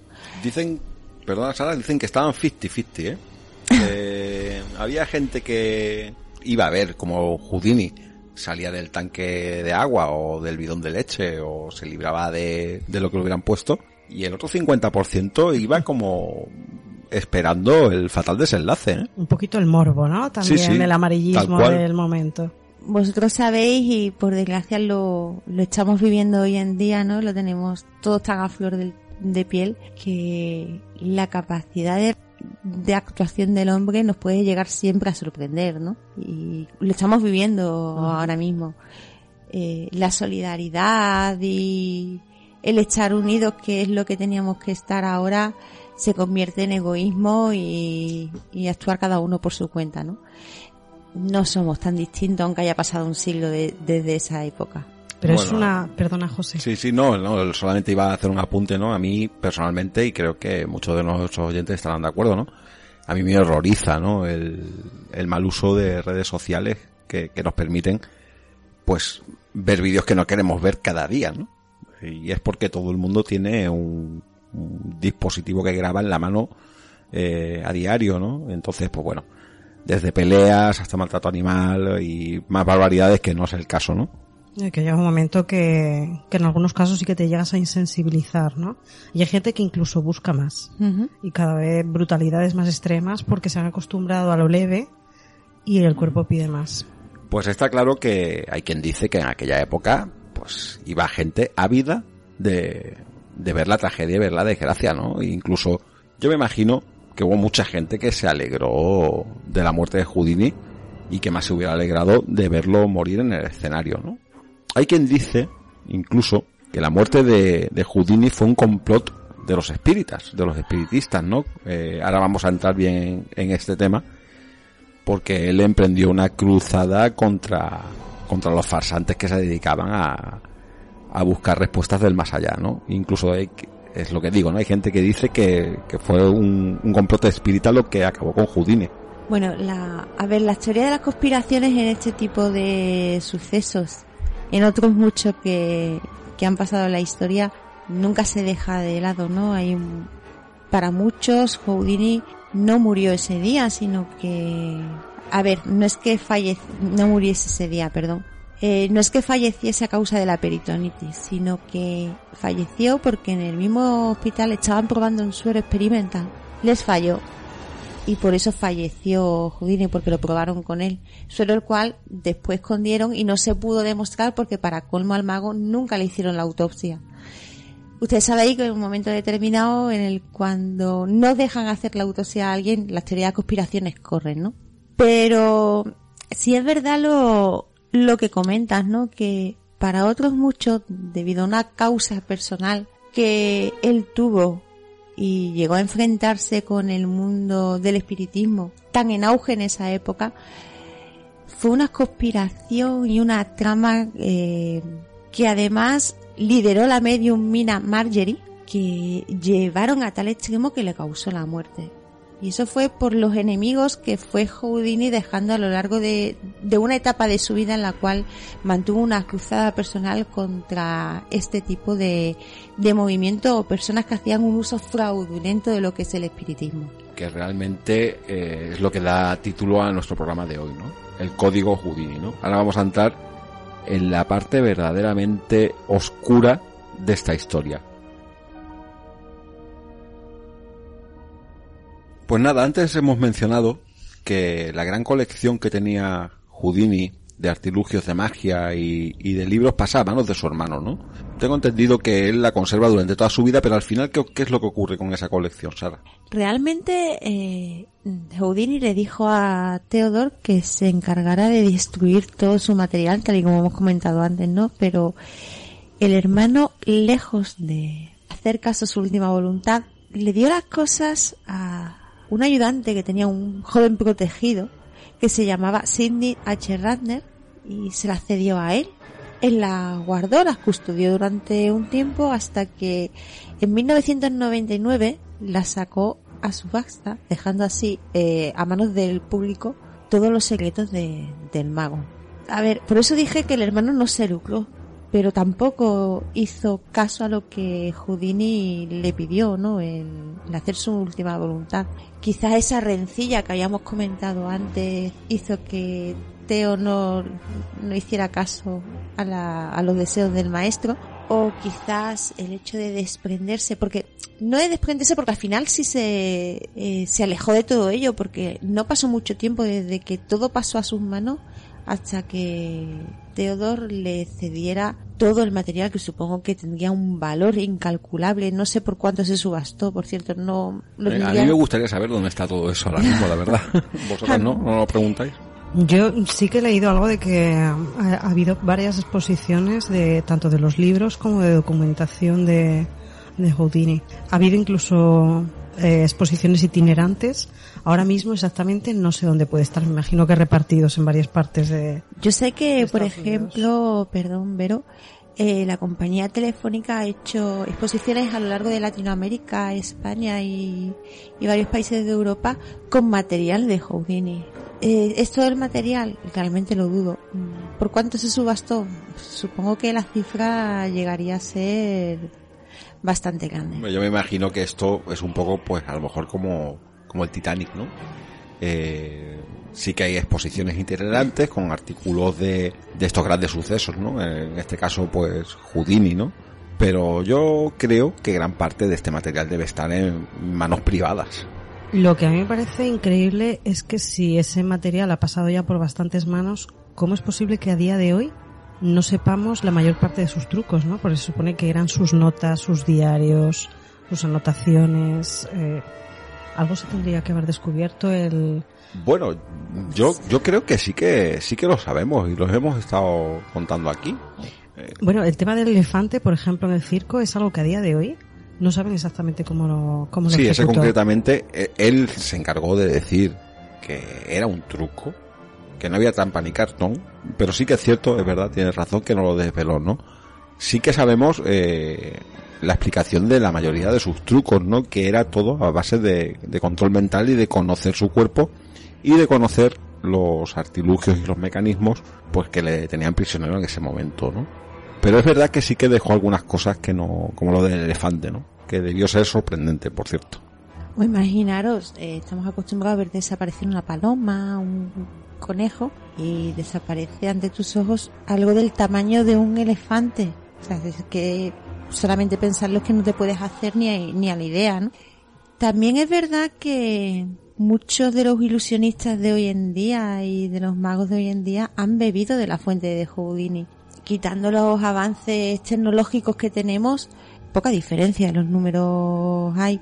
Se sigue haciendo el truco de escapismo de colgarte boca abajo en, en, la urna de agua, se sigue haciendo casi las mismas cosas con la misma espectacularidad con la cual la hacía, la hacía Harry Houdini. Quizás por eso no ha llegado todos los trucos a nosotros. Bueno, realmente, quitando los trucos de escapismo que obviamente son copyright de, de Harry Houdini, ¿no? La magia que todos conocemos, el ilusionismo que todos conocemos, tiene un padre, y lo hemos mencionado antes, ¿no? Que no es ni más ni menos que Jean-Eugène Robert Houdin, de quien toma su nombre nuestro protagonista, ¿no? Que a día de hoy sigue siendo considerado el padre de la magia que todos conocemos. Y estamos hablando del siglo XIX. Exactamente. Eh, a todos se nos puede, pensamos en magia o ilusionista, se nos puede venir las mismas personas a la mente, ¿no? David Copperfield, si nos venimos a, a España, pues está, no tanto como ilusionista, pero sí mentalista, Anthony Blake, ¿no? Que sus números me parecen espectaculares, por cierto. Sin embargo, todo es control de su mente, control de la de nuestra mente, pues no deja de ser controlarnos, sugestionarnos, hacernos ver lo que es imposible, hacernos creer en lo imposible. Y mm, todos beben de la misma fuente. Al final lo que se suele decir, ¿no? Que está todo inventado y es modernizar un poco lo que ya se ha hecho anteriormente. Sí, pero personalmente a mí eh, no dejará de sorprenderme. ¿eh? No, no, es lo que he comentado, ¿no? Eh, yo me vuelvo a reiterar, Anthony Blake para mí verlo actuar es es brutal porque es que es capaz de, de meterme en lo que él está haciendo y además de, de darle mucha vuelta a la cabeza del cómo lo está haciendo y a día de hoy todavía no sé cómo lo, lo hacen ni creo que lo, lo llegas a ver en la vida, ¿no? Esa mirada que tiene, esa intensidad, esa forma de mirar, esa forma de embaucarte y llevarte justo hacia donde él quiere, que también hacía Houdini, que desviaba la atención hacia el punto donde él quería, ¿no? son métodos eh, que todos los mentalistas, ilusionistas o magos eh, utilizan. Sin embargo, nuestra mente como espectador, como no legados en la, en la materia, eh, nos hace creer que pueda llegar a existir otra realidad, que pueda llegar a existir otro mundo que quizás no somos capaces de, de controlar. Un mundo que para muchos puede llegar a ser un mundo más místico, otro vamos a llamarlo más espiritual, más inclusive paranormal, cuando todo, y es lo que se encargó Houdini en toda su vida, es demostrar que solamente es ciencia. Además, una frase típica de Anthony Blake me parece que al final de sus actuaciones siempre decía todo lo que acaba de ver es producto de su imaginación. No, no le den más vueltas, y además acababa así, y acaba así. Hay una anécdota que vamos a contar ahora más adelante con Arthur Conan Doyle. Es una prueba que le quiere hacer, o sea, es una, una demostración que le quiere hacer Houdini de que hay truco, ¿no? Y es muy de Anthony Blake, luego lo vamos a comentar. eh, Houdini, pues bueno, es lo que hemos comentado, ¿no? Él ha, ha fallecido ya, es enterrado en el cementerio de Queens, en Nueva York.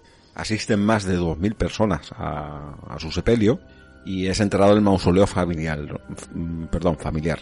Es curioso porque en su tumba hay un busto con su imagen que también tiene un truco, porque solamente es visible en ciertas circunstancias. Es muy curioso, ¿no? Eh, si entráis en la red y buscáis la, la tumba de Houdini, en algunas fotos vais a ver el busto y en otras no.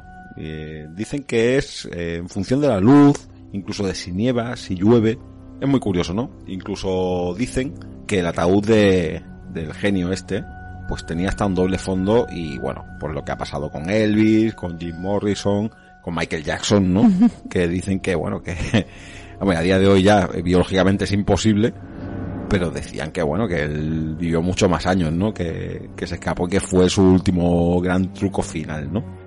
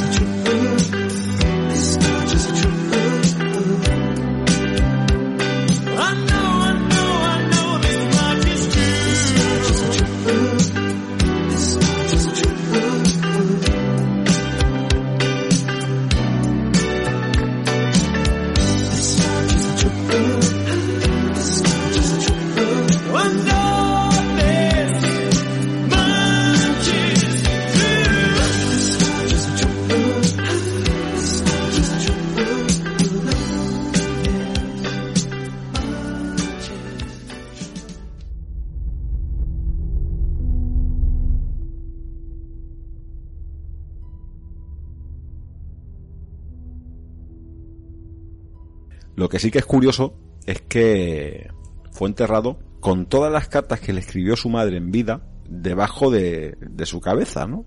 Porque si hay una figura influyente y que marcó sobre todo los últimos años de, de Houdini fue su madre, ¿no? Pues sí, José, eh, decían que mm, su madre y su esposa eran las personas que más quería en el mundo, ¿no? Eh, incluso llegaron a decir que con su madre tenía casi casi una relación un tanto enfermiza, de tanto que la quería, la priorizaba por encima de absolutamente todas las cosas. Incluso fíjate en el detalle de cuando saltó del puente de, de Nueva Jersey, él llevaba un diario consigo normalmente en donde apuntaba todas sus hazañas y en vez de escribir en el diario, pues he saltado del puente y había muchísimas personas mirándome, simplemente escribió, mamá me vio saltar. Hasta el punto que le daba la importancia a todo, la aceptación que, su madre tenía, ¿no? Es curioso porque después de este salto, precisamente, se fue a Suecia para actuar ante, ante el rey. Su madre desde el muelle le pidió específicamente que le comprara unas zapatillas de lana. Era el único deseo que ella tenía. Pero eh, días más tarde falleció de un, de un derrame cerebral. Eh, a partir de aquí, la vida de Houdini da un giro radical. Estamos hablando, perdóname, Vero, del año 1903. 1913, exactamente. Eh, a raíz de aquí entra en depresión, se abandona, pero él sigue con su lema, que el show debe continuar. Sigue actuando, pero por dentro estaba absolutamente destrozado y es justo en este momento cuando él vuelve a fijarse en el movimiento espiritista. Pero has mencionado que él tenía una relación casi enfermiza con su madre. Sara, eh, ¿nos suena esto a algo muy, muy familiar, verdad? demasiado insignificante para darme órdenes. Por favor, madre. No, no pienso esconderme en el sótano. ¿Crees que soy un trasto, eh? Me quedaré aquí. Esta es mi habitación y nadie me obligará a moverme de ella. Y menos el imbécil de mi hijo. Compréndelo, madre. Él vino preguntando por la chica y ahora alguien ha preguntado por él. Madre, por favor. Solamente unos días. Unos días o te encontrarán. Solamente unos días. ¿Unos días en ese sótano oscuro y repugnante? ¡No! Ya me engañaste una vez. No volverás a hacerlo nunca más. ¡Vete! He dicho que te vayas. Voy a llevarte abajo, madre. ¡Atrévete! ¿Qué, qué haces? No, no me toques. ¡No! Pues me parece a mí que nos suena al origen de todo, ¿no? Sí, Nos sí, vamos- nosotros somos aquí espectadores en tercera persona de una relación también un poco enfermiza entre madre e hijo, ¿no? No sé si llegamos al, al complejo de Edipo, ¿no? Que poseía, que posee Norman, ¿no? No creo que llegue a tanto, pero sí que es curioso, ¿verdad, Vero? Pues sí, sí, eh, precisamente este tipo de relaciones dan lugar casi al origen del programa, ¿no? Pues sí, sí, casi, casi, ¿no? Eh, sobre todo, eh, lo influyente que puede ser en ciertas actitudes una figura maternal en este caso o, o paternal, ¿no? Y sobre todo eso, la, la necesidad de aprobación que tenía constantemente de su madre y que era el centro de su vida absolutamente, ¿no? Incluso cuando tenía más éxito, todo era colmar a su madre de, de regalos. Incluso se habló de que se compraron una mansión eh, con un número de habitaciones, no sé si eran treinta y pico habitaciones, de las que no usaban prácticamente ninguna en su momento más bollante y demás de económico. Pero vamos, eh, todo era por colmar a su madre de lo que había carecido durante la vida que había tenido con el rabino, que prácticamente habían estado sumidos en la miseria, ¿no?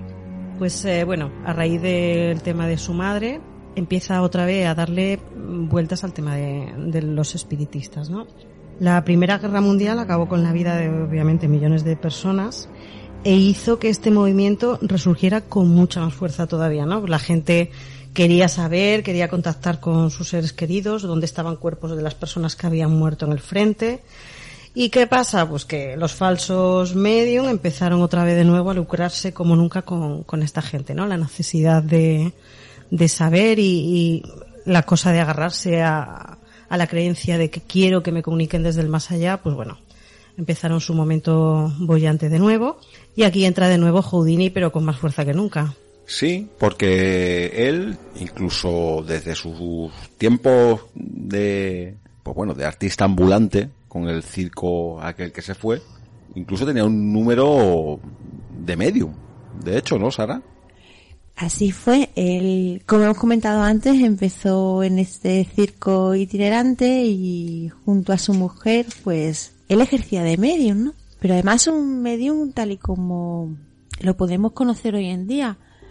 Alguien que intenta contactar con algún ser que ha fallecido, que está en el, más allá y que quiere ponerse en comunicación o en contacto con alguien que, con un personal del público que, que está en la sala en ese momento, ¿no?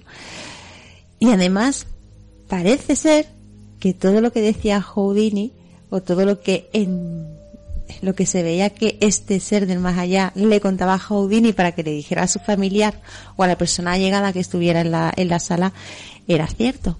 Pero aquí no había ni contacto con seres fallecidos, ni espíritu, ni más allá, ni nada. Simplemente había una ardua tarea de investigación que hacía tanto él como su mujer en los pueblos a los que el circo se asentaba, ¿no? Llegaba, eh, ellos se iban a los, donde estaban los archivos municipales, a la biblioteca, tiraban de los periódicos, tiraban de lo que se decía en los bares de la zona, de los cementerios, si se enteraba si había ocurrido una tragedia familiar al vecino de enfrente. Y toda esa información que recababan durante unos días eh, que estaban en el lugar antes de comenzar con el espectáculo del circo, luego bajo un, un serio espectáculo con sus velas, sus muebles moviéndose, sus campanitas sonando, unos instrumentos volando y demás. Entramos de nuevo en, en que era un gran sugestionador. Exactamente. Hacía ver cómo alguien del más allá contactaba con un, con un familiar querido, ¿no? Con una persona querida. Este tipo de truco Houdini se lo sabía muy bien. De hecho, lo había practicado y había, vamos a llamar, lucrado, porque realmente mm, lo hizo durante una pequeña temporada, pero lo hizo eh, con ello. Entonces, eh, es ese afán que tuvo de desprestigiar o de pillar al, al medium que, que hacía ese tipo de artimanía debido a la muerte de su madre para él se convirtió en una obsesión, ¿no? Por un lado, intentar contactar realmente con ella porque aunque era, él era muy científico, volvemos a repetir que todo era ciencia, que todo tenía una explicación y demás, tenía la esperanza de que alguien le demostrara que a lo mejor se estaba equivocando, que sí podía contactar con un más allá, que podía volver a comunicarse con su madre de alguna manera, y a la vez tenía la obsesión de destrozar, porque realmente es lo que hacía Houdini, destrozar a todo medium que él podía demostrar que lo que estaba haciendo era una artimaña para quedarse con el dinero de la gente. Bueno, aquí hay una dualidad muy, muy marcada, ¿no? Eh, por un lado, lo que estás comentando, ¿no? Él entra en desconsuelo total, o sea, está abatido, y él necesita, pues, lo que le ocurre a mucha gente, el sentimiento de pérdida es tan grande, el dolor es tan grande que él necesita una señal de que su madre está bien o que está en un sitio mejor, ¿no? Bueno, esto es desde que el hombre es hombre, esto ocurre así, ¿no? Pero por otro lado, como profesional de este mundo, pues se las sabe todas, ¿no? Entonces, él entra en cólera con ciertos personajes que juegan con el dolor de las personas, ¿no? Él busca una señal, pero por otro lado, emprende una cruzada personal contra los impostores. Sí, así es y, además así lo dejó escrito, ¿no? Porque eh, todos los sitios donde él iba a actuar, ya sea en Estados Unidos, ya fuese en Europa o fuese donde fuese, él iba cargado de 10 mil dólares para ver si algunos de los medium de la zona le podía dar información o un mensaje de su madre. Evidentemente, en ninguno de los lugares en los que él actuó llegó a dar los 10 mil dólares porque lo iba desmontando uno por uno. Llegó hasta tal punto de que ya no solamente eran los sitios donde él actuaba, sino que él iba a los teatros o a la a reuniones en los que estos espiritistas se hacían su función, ¿no? O sus supuestos contactos con el más allá y delante de todo el mundo que lo estaba viendo, él se levantaba y directamente le decía, esto es falso porque estás haciendo exactamente esto, esto, esto, esto, y los desmontaba con el público delante y le daba exactamente lo mismo. Es más, entre, entre varios de los libros, bueno, varios no, creo que fueron casi miles, ¿no? De libros que publicó. Uno de ellos es Traficantes de Milagros, ya directamente el título es curioso. Y otro es Un mago entre los espíritus. Ahí va desmontando totalmente cada artimaña de, los espiritistas, ¿no? Sin embargo, esta cruzada personal que él tuvo con los espiritistas hizo que conociera a muchísima gente, ¿no? Entre ellos conoció al autor de Sherlock Holmes, Arthur, Arthur, Arthur Conan Doyle, perdón. Y con él tuvo una relación un poco llena de altibajos y un poco tensa, muy buena al principio, muy fraternal, muy incluso paternalista, ¿no? Una relación así, pero al final acabaron, vamos a llamarlo, no como el Rosario de la Aurora, pero sí con un, distan- un distanciamiento que se hizo evidente dentro de la alta sociedad de la época, ¿no? Bueno, eh, Sir Arthur Conan Doyle, ¿no? Conocidos por todos, médico, escritor, autor de todas las novelas de Sherlock Holmes y muy relacionado con, con el mundo paranormal. De hecho, perteneció a la Sociedad de Investigaciones Psíquicas de Londres, con un prestigio más que contrastado. Bueno, ha sido presidente, pues, desde médicos, filósofos, científicos, vamos, lo más granado de cada época desde que lleva esta sociedad funcionando, ¿no? Hay una frase textual de, de Harry Houdini que a mí me ha llamado personalmente la atención, la he comentado contigo, Sara, antes. Él decía que creía que era posible, tal como se hablaba en la época, ¿no? Regresar de entre los muertos sin necesidad de intermediarios, ¿no? Para él no le hacía falta el contacto con el más allá a ningún medio. a ¿no? través de, de un medium, ¿no? Él, él estaba convencidísimo, ¿no? De que si alguien se tenía que comunicar contigo no hacía falta que, que viniera nadie a hacer de catalizador, ¿no? De hecho, él escribe artículos en, en la Scientific American, que era una, revista bastante prestigiosa por entonces, en contra de, toda la gente que se dedicaba a estas actividades, ¿no? Incluso expone en el propio Congreso de los Estados Unidos sus argumentos para ilegalizar a, a este tipo de personas, ¿no? Eh, sí, José, mira, eh, incluso presentaron una moción y un proyecto de ley que se llamó la Copeland Bloom Bill, que estaba destinada precisamente a ya no a prohibir el espiritismo, sino que no se lucraran eh, por estos medios, ¿no? ¿Qué pasaba con esto? Pues que, que no prosperaba porque suponía cortar, cortar la libertad de expresión y de creencias, así que bueno, no, no prosperó. Bueno, yo personalmente, perdóname, no, eh, no podría estar más de acuerdo con Harry Houdini, ¿eh? Totalmente. Pero claro, eh, ¿qué pasa en esto? Pues que hasta el presidente Calvin Coolidge, que fue el trigésimo presidente de los Estados Unidos, tenía sus sesiones de espiritismo. Senadores, congresistas, etcétera. Era algo muy habitual de, de la época, ¿no? Todos tenían su medium de cabecera y muchas de las decisiones importantes, inclusive, eh, contaban con ellos, ¿no? Con, con los medios, con lo que decía los espíritus o, el más allá. Algo que no es nuevo, que se ha estado haciendo desde, desde la más remota antigüedad. Ya se sabe que muchos dirigentes eh, contaban con astrólogos en este caso, ¿no? Para ver la posición de la luna junto con la conjunción de ciertos planetas para ver a qué hora, a qué día tenía que a lo mejor empezar una batalla para poder ganar una guerra.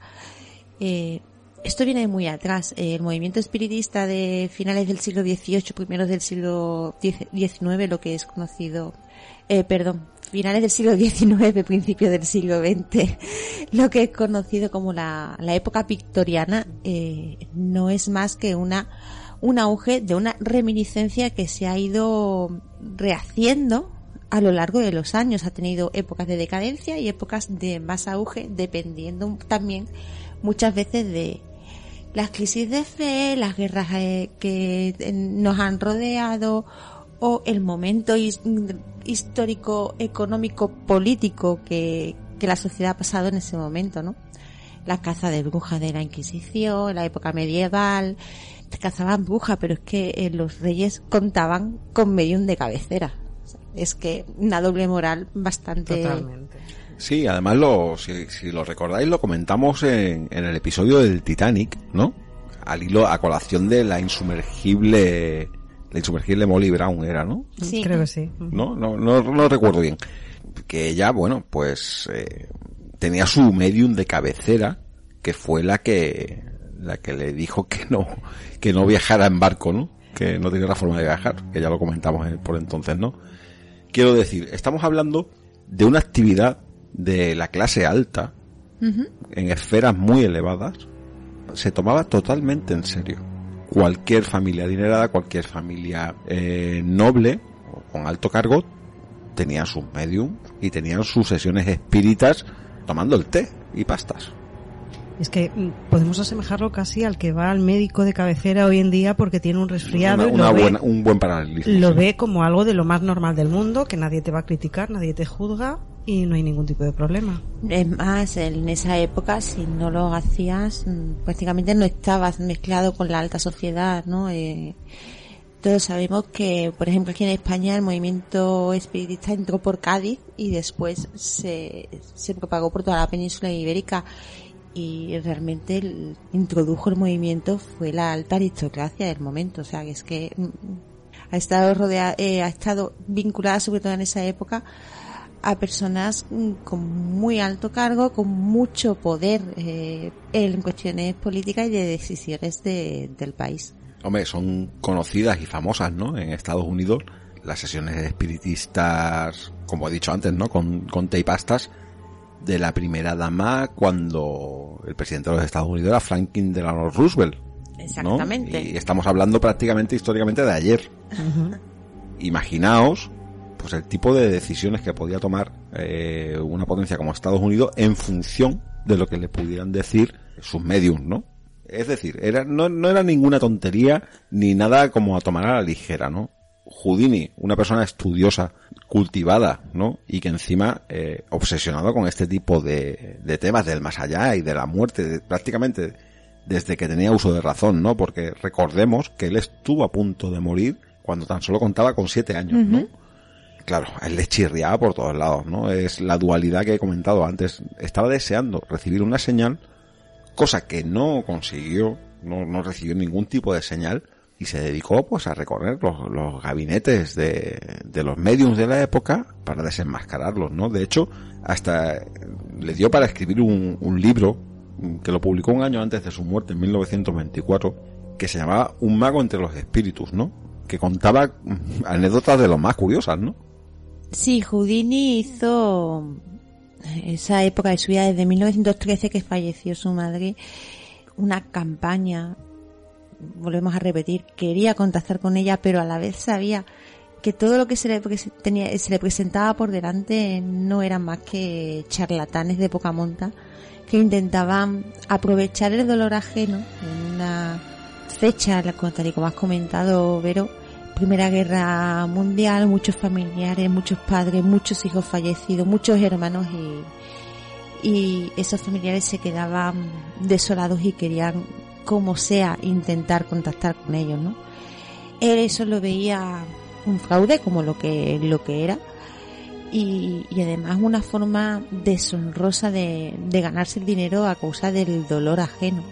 Quizás por esto encontró esa extraña amistad con Arthur Conan Doyle, ¿no? Que era miembro de la sociedad de investigación psíquica, como bien has comentado José Ramón, y que él básicamente buscaba lo mismo. Él había perdido a su hijo después de la guerra, llegó al finalizar de la guerra, llegó malo a su casa y falleció poco tiempo después y a él ese hecho lo destrozó, ¿no? Pero entre los dos había una gran diferencia. Houdini, como hemos dicho, es un hombre de ciencia, un hombre muy racional. Sin embargo, Arthur Conan Doyle quería creer y creía todo lo que veía. Para él, todo lo que estos medium o estos charlatanes o, estos supuestos videntes le ofrecían todos sus espectáculos, para él era obra del más allá. Y por mucho que Houdini, por eso he comentado antes, que podía ser hasta una amistad un poco, o una relación un poco paternal, le decía a Sir Arthur Conan Doyle cuál era el truco, qué es lo que estaban haciendo. Se lo mostraba porque es que Houdini no se cortaba. Houdini sí tenía que levantar la falda de una, de una mesa y ver que usaban un pedal para que la mesa le evitara eh, delante de todo el mundo, lo hacía. Y por mucho que eso le demostrara, Arthur Conan Doyle quería creer y creía que todo tenía una explicación y esa explicación venía desde el más allá. Aparte de esto, mm, Conan Doyle eh, estaba casado con una mujer que decía que poseía la capacidad de hablar con, con los muertos, ¿no? Y Ujú. de comunicarse con el más allá. Y que podía transmitir perfectamente los mensajes que ellos le daban a través de la escritura automática. Ujú.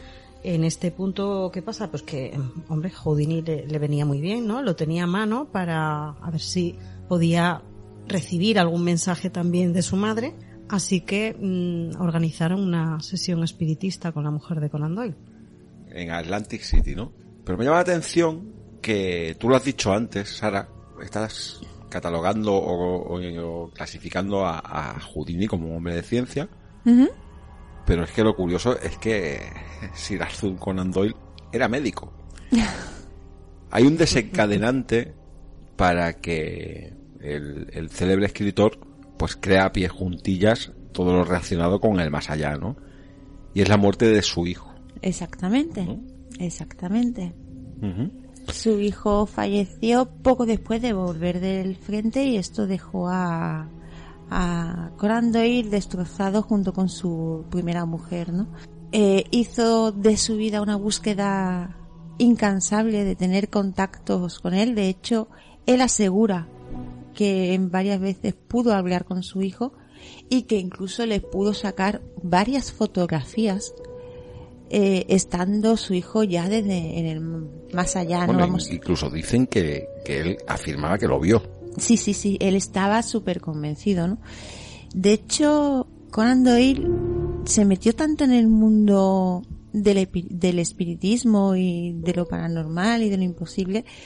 Es conocido además de por ser un gran autor de, de sus novelas y sobre todo Sherlock Holmes, ¿no? Una persona que me llama la atención, Sherlock Holmes. Alguien, un personaje tan deductivo y tan racional, Tan lógico. tan lógico, O sea, toda, toda su, todo lo resuelve eh, en base a, a la lógica, a pruebas científicas, ¿no? No se deja llevar por las emociones en ningún momento. Yo lo adoro personalmente, ¿eh? O sea, a mí la obra de Conan Doyle y el personaje de Sherlock Holmes con Watson, a mí es, me fascina, ¿no? Porque al final no dejan de ser como Houdini, precisamente, ¿no? Exactamente. O sea, vuestra mente os está engañando esto es por esto y ocurre por esto y eso lo crea Sir Arthur Conan Doyle eh, totalmente antagonista al personaje que creó ¿no? Exactamente, porque al final a Arthur Conan Doyle se puede decir que se, se lo comió su propio personaje que en la vida real, quiero decir, en lo que se convirtió en la vida real, ¿no? En 1917 tuvo un problema, vamos a llamarlo de esa manera, cuando alguien le hizo llegar un par de supuestas fotografías de, hadas, lo que se conoció como las hadas de Cottingley, la cual él afirmaba que después de haberla observado y haberla estudiado y haberla analizado, allí lo que realmente se había fotografiado, lo que daba impreso en ese papel, eran hadas, ¿no?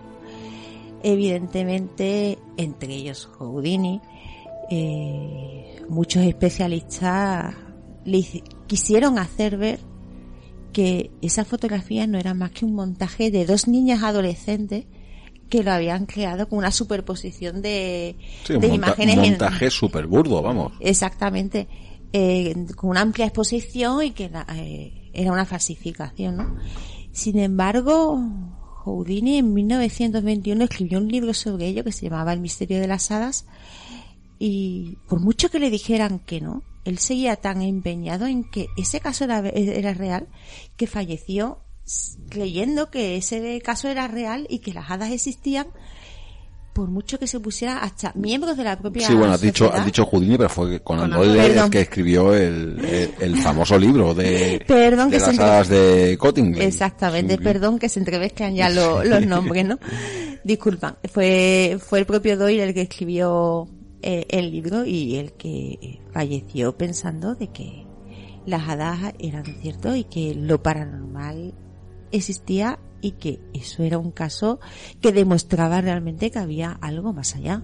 Yo, yo os invito a que busquéis en, en la red eh, las fotos, pues vais a dar cuenta, son, son unas fotos muy perfectas, ¿no? Se ven las hadas perfectamente, ¿no? Las, las hadas de Cottingley del año 1917. Es más, hay algunas de ellas que están hasta con una trompetilla como bailando. Muy místicas y muy Es dibujito es- animado. o sea, es una imagen imposible, realmente, ¿no? Pero Vero, nos has hablado de una reunión que tienen Sir Arthur Conan Doyle y Harry Houdini en, en una habitación de hotel en Atlantic City, ¿no? Exactamente. Eh, organizan una reunión, ya que la mujer tenía esa capacidad para, para hablar con los muertos y el más allá, y organizan eso, una sesión espiritista, para que ella plasme con la escritura automática las palabras que pueda transmitirle su madre desde el más allá, ¿no? ¿Y qué es lo que ocurre en esa reunión? Pues mira, eh, en esa reunión empieza la sesión y la mujer de Conan Doyle eh, lo primero que hace es escribir al comienzo de la página una cruz. Seguidamente eh, comienza a escribir una serie de párrafos donde la madre de Houdini, en perfecto inglés, le dice que le echa de menos, que le quiere, que está bien, que esté tranquilo. Y bueno, ya Houdini empieza un poquito a sospechar, pero continúa la sesión. Y bueno, yo creo que, llega a escribir hasta, hasta 15 hojas, ¿no? Es lo que, lo que empieza a rellenar esta mujer durante la sesión, ¿no? Houdini guarda un respetuoso silencio durante toda la sesión, pero enseguida se da cuenta de que hay algo que no... O sea, hay muchas cosas que no le cuadran, ¿verdad? Exactamente. Una de ellas era que su madre era judía, así que la cruz no pintaba absolutamente nada.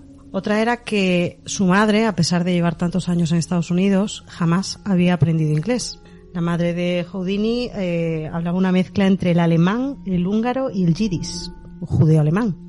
Así que era imposible que le hubiera podido transmitir ningún mensaje en inglés. Y otro detalle eh, es que llamó a su hijo, mediante la escritura automática, Harry, cuando en su casa jamás le llamaban Harry porque no era su verdadero nombre. Eh, hemos dicho que era Eric. Exactamente. Así que ya a raíz de esto, Houdini empezó una cruzada contra los medium, pero ya a saco. Sí, él, él en esas líneas y tal tampoco vio ningún, ninguna palabra ni ninguna frase que él identificase con su madre, ¿no? O sea, él en ese momento se lleva una decepción terrible.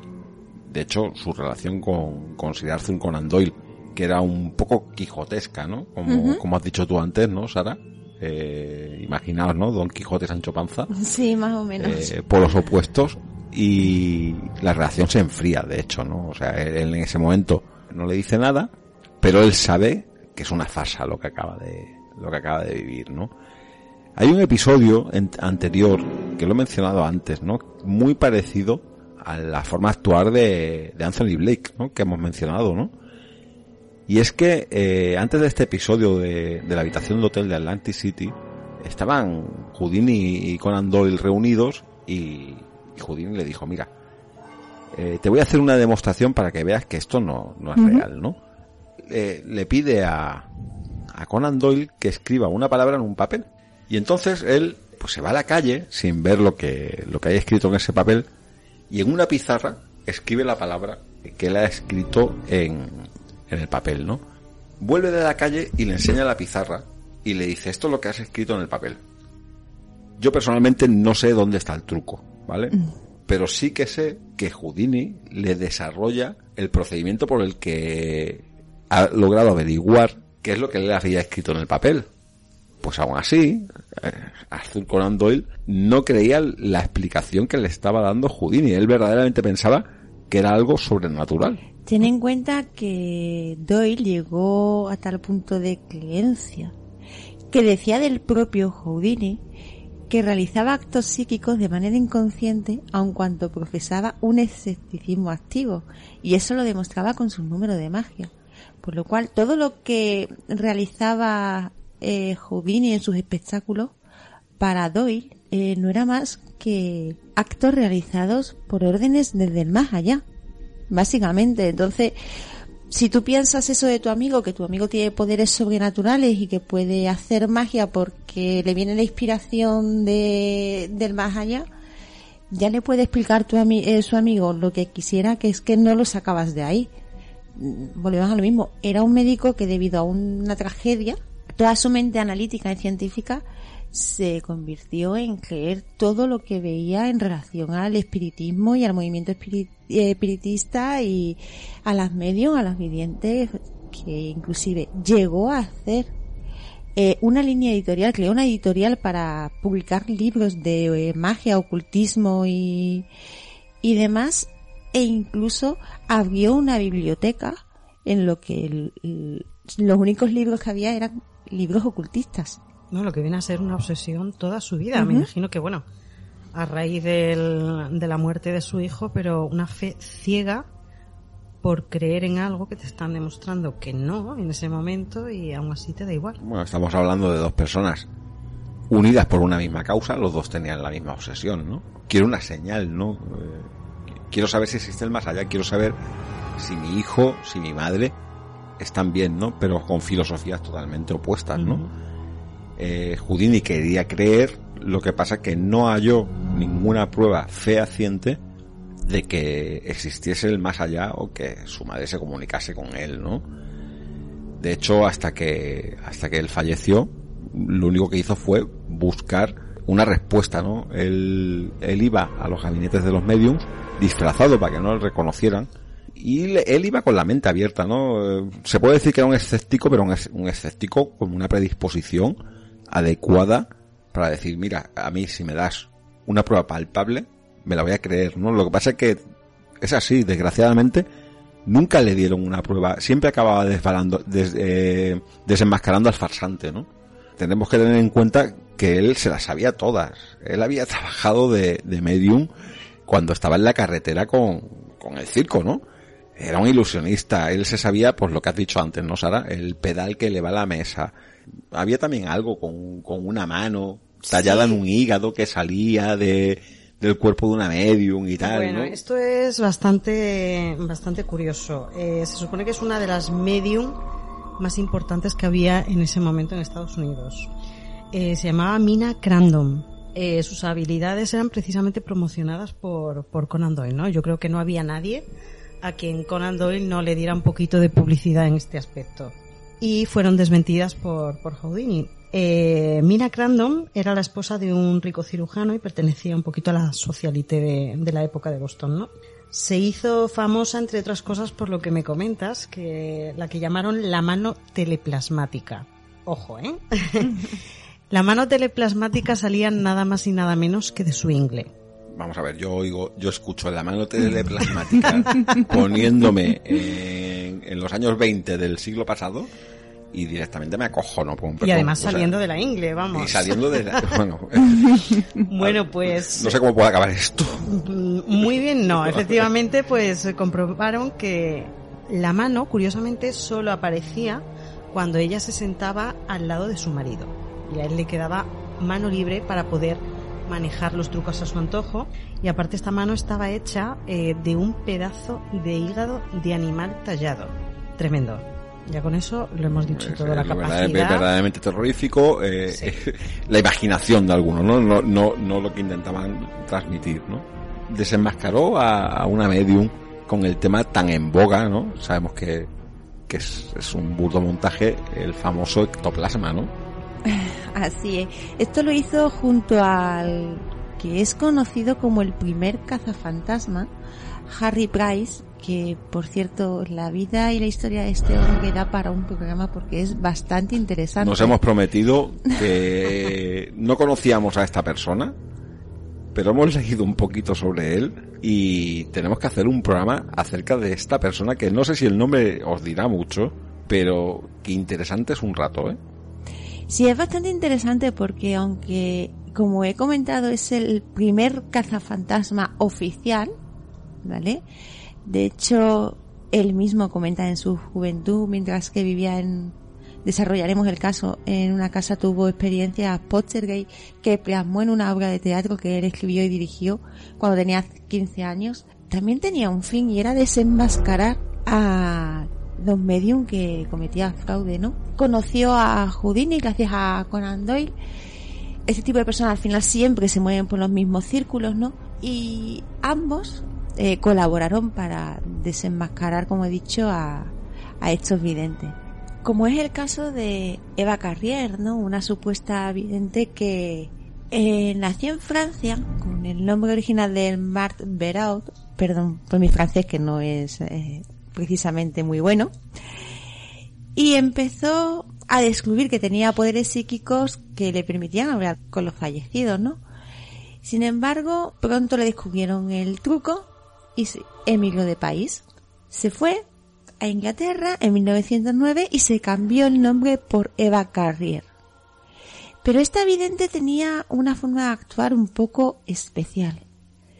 Se presentaba ante el público totalmente desnuda, incitando a que le introdujeran las manos por la vagina para que así pudieran atestiguar que no tenía ningún espíritu escondido dentro de ella, ¿no? cada vez sus actuaciones iban siendo más lascivas, más mm, neuróticas, más implícitas y con el consiguiente magnetismo que podía suponer y la consiguiente afluencia de público que era bueno para sus arcas, claro. exactamente.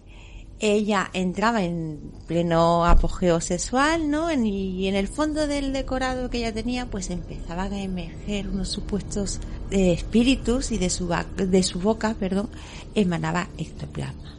Esto, con la carrera que tenía Houdini de intentar desenmascarar a todo este tipo de, Intentar y conseguir. Sí, y ayudado por Harry Price, ten en cuenta que cada uno vivía en un país diferente y en este caso a, a Price le cogía más cerca, pues estaba en Inglaterra, ¿no? Eh, aunque Houdini presenció varias veces la actuación de, de esta señora, vamos a llamarla así, descubrieron que, claro, en el momento en el que ella llamaba la atención, justo en el apogeo final de su excitación sexual, eh, había ayudantes que ponían a los espíritus de- por detrás del decorado y el ectoplasma que le salía de, de la boca del supuesto ectoplasma no era más que papel de periódico que ella medio masticaba y después regurgitaba haciendo creer a todo el mundo que era un espíritu lo que le salía de la boca.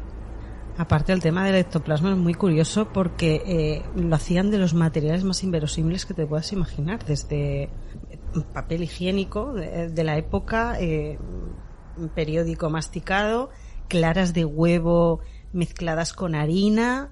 Bueno, había gente que tenía la capacidad de regurgitarlo, pero es que hay incluso fotografías montón de mediums con papeles saliendo de las orejas. Efectivamente, efectivamente. Además, eh, es lo mismo de antes, ¿no? Os invito a que las busquéis en, en la red, ¿no? O sea, medium de la cual está brotando un ectoplasma, ¿no? Totalmente burdo. Un pequeño inciso que, que, bueno, me imagino que los que escuchan el programa lo sabrán, pero habrá gente que dirá, ¿y eso del ectoplasma qué es, no? Pues eh, se le definía como una materia viva eh, que se halla presente en el cuerpo físico de cualquier ser vivo, pero que era capaz de asumir estados líquidos o sólidos y, y sus propiedades, de la cual obviamente no existe ninguna, ninguna e- evidencia. Eh, fluía en la oscuridad, sobre todo, que, que bien, ¿no? Que fluyera en la oscuridad. Sí, es fundamental. Por supuesto que no haya luz, a través de los poros y distintos orificios de- del cuerpo humano, siendo normalmente de aspecto luminoso. Esto ya pues eh, mediante la parafernalia que organizaban de luces y demás, se le daba el aspecto más O maravilloso. cualquier tinte que pudieran meter en- dentro del mismo papel de periódico que tragaban. Exacto. Bueno, esto no era más que un intento de dar respaldo científico a algunas concepciones metafísicas y en especial apariciones de fantasmas, espíritus, entes, etcétera. Este fluido se supone que emanaba de los medium durante el trance y cuando se producía el ectoplasma bajaba la temperatura del lugar y poseía un olor característico. Los mediums afirmaban que se podía conformar como cuerpos enteros y que en estos casos se mueven hasta provistos de, vida propia, hablando o caminando con total independencia. O sea, un circo eh, muy bien montado. Yo el último caso así que me suena que se haya utilizado el concepto del ectoplasma lo tratamos en, en nuestro programa de, de Meatville, ¿os acordáis? Sí. sí, de las chicas. Que los slats fue uno de los fenómenos que reportaron, ¿no? El de una sustancia similar a la que estás contando, ¿no? Así como viscosa, luminosa y tal, que le quisieron dar la denominación de ectoplasma, ¿no? Eh, ya estamos hablando de los años 70. Y creo que es la última vez que yo he oído un fenómeno ectoplásmico dado como cierto, ¿no? Luego, efectivamente, en la ficción, los cazafantasmas, ¿no? También. Hombre, ahí está Moquete. Moquete, efectivamente. ¿no? Pero no deja de ser, pues efectivamente, un, un efecto, ¿no? Es que, eh, curiosamente, Harry Price y Houdini fueron un poco en aquella época los que dieron finalización al tema del ectoplasma. Eh, entre Harry Price y Houdini inventaron una serie de métodos para evitar que ese ectoplasma pudiera tener mm, salida ¿no? de algún cuerpo de, de algún medium. En el caso de Houdini, retaba a los medium a que hicieran las sesiones completamente desnudos, ¿vale? para que no pudieran guardar ningún tipo de, de sustancia por ningún lado. Y eh, Harry Price lo que hacía es que mmm, construyó una prenda especial, una especie de faja, muy apresionada al cuerpo del medium, también para que no pudieran esconder nada que fuera mínimamente voluminoso, ¿no? Incluso Houdini decía que cualquiera que pudiera realizar el, el tema del ectoplasma recibiría una gran suma de, de dinero. No sé si tú tenías la cantidad, Sara. La, yo sé la que, o sea, la que ofreció si le ponían en contacto con su madre, que eran los 10 mil dólares. Pero viendo cómo se la gastaban, pues supongo que más o menos sería por el estilo. Por el estilo. Bueno, la cuestión es que no llegó a poder pagar nunca una suma de dinero porque nunca era real. Y con esto se terminó en esa época por el, se terminó con el tema del ectoplasma, porque es que los controles que había era imposible. Has hablado un inciso, compañeros, que la última vez que se hizo un reporte de ectoplasma fue en el caso de Admitville. Eh, que yo sepa, ¿eh? Que el caso sepa. Vallecas. Tienes razón. En el caso Efectivamente, Vallecas. sí, sí, sí, tienes razón, sí. Es verdad. Encima de la mesa, según atestigua la madre, eh, apareció un ectoplasma, ¿no? Evidentemente luego se comprobó. Sí, que- hablamos de una sustancia viscosa de origen desconocido que, que efectivamente pues apareció eh, sobre la mesa, ¿no? Mm, Una cosita, siguiendo con el, el tema de Harry Price, eh, fue muy conocido por una de sus investigaciones eh, de la rectoría de Borley en Essex, en. Inglaterra, a la que llamaron la casa más embrujada de, de toda Inglaterra. Y un dato, A día de hoy me parece que sigue siendo considerada así. Sí. pero es que este hombre, mm, uno por uno, eh, fue eh, comprobando todos los trucos, los golpes, las ratas, aire que se filtraba De por hecho, los de hecho, eh, no, no es muy antiguo, no es muy antiguo. No suena un vídeo de una cámara de seguridad en este lugar, de una puerta abriéndose y cerrándose en la que parece como un ensotanado. Se hizo viral realmente. Estoy hablando de hace unos 7 u 8 años. Igual nuestros oyentes sí que la recuerdan. Eh, un dato que me parece importante destacar, ¿no? A veces las, las curiosidades que tiene la vida. Dicen algunos que en 1948 eh, Harry, mm, Harry Price despertó de una pesadilla en la que un fantasma se sentaba sobre su pecho y le destrozaba el tórax. Lo curioso es que pocas horas después murió de un ataque al corazón. Lo dejo ahí como dato interesante. Llamativo sí que es, desde luego. Toda su vida investigando fraudes y muere después de un sueño con un fantasma.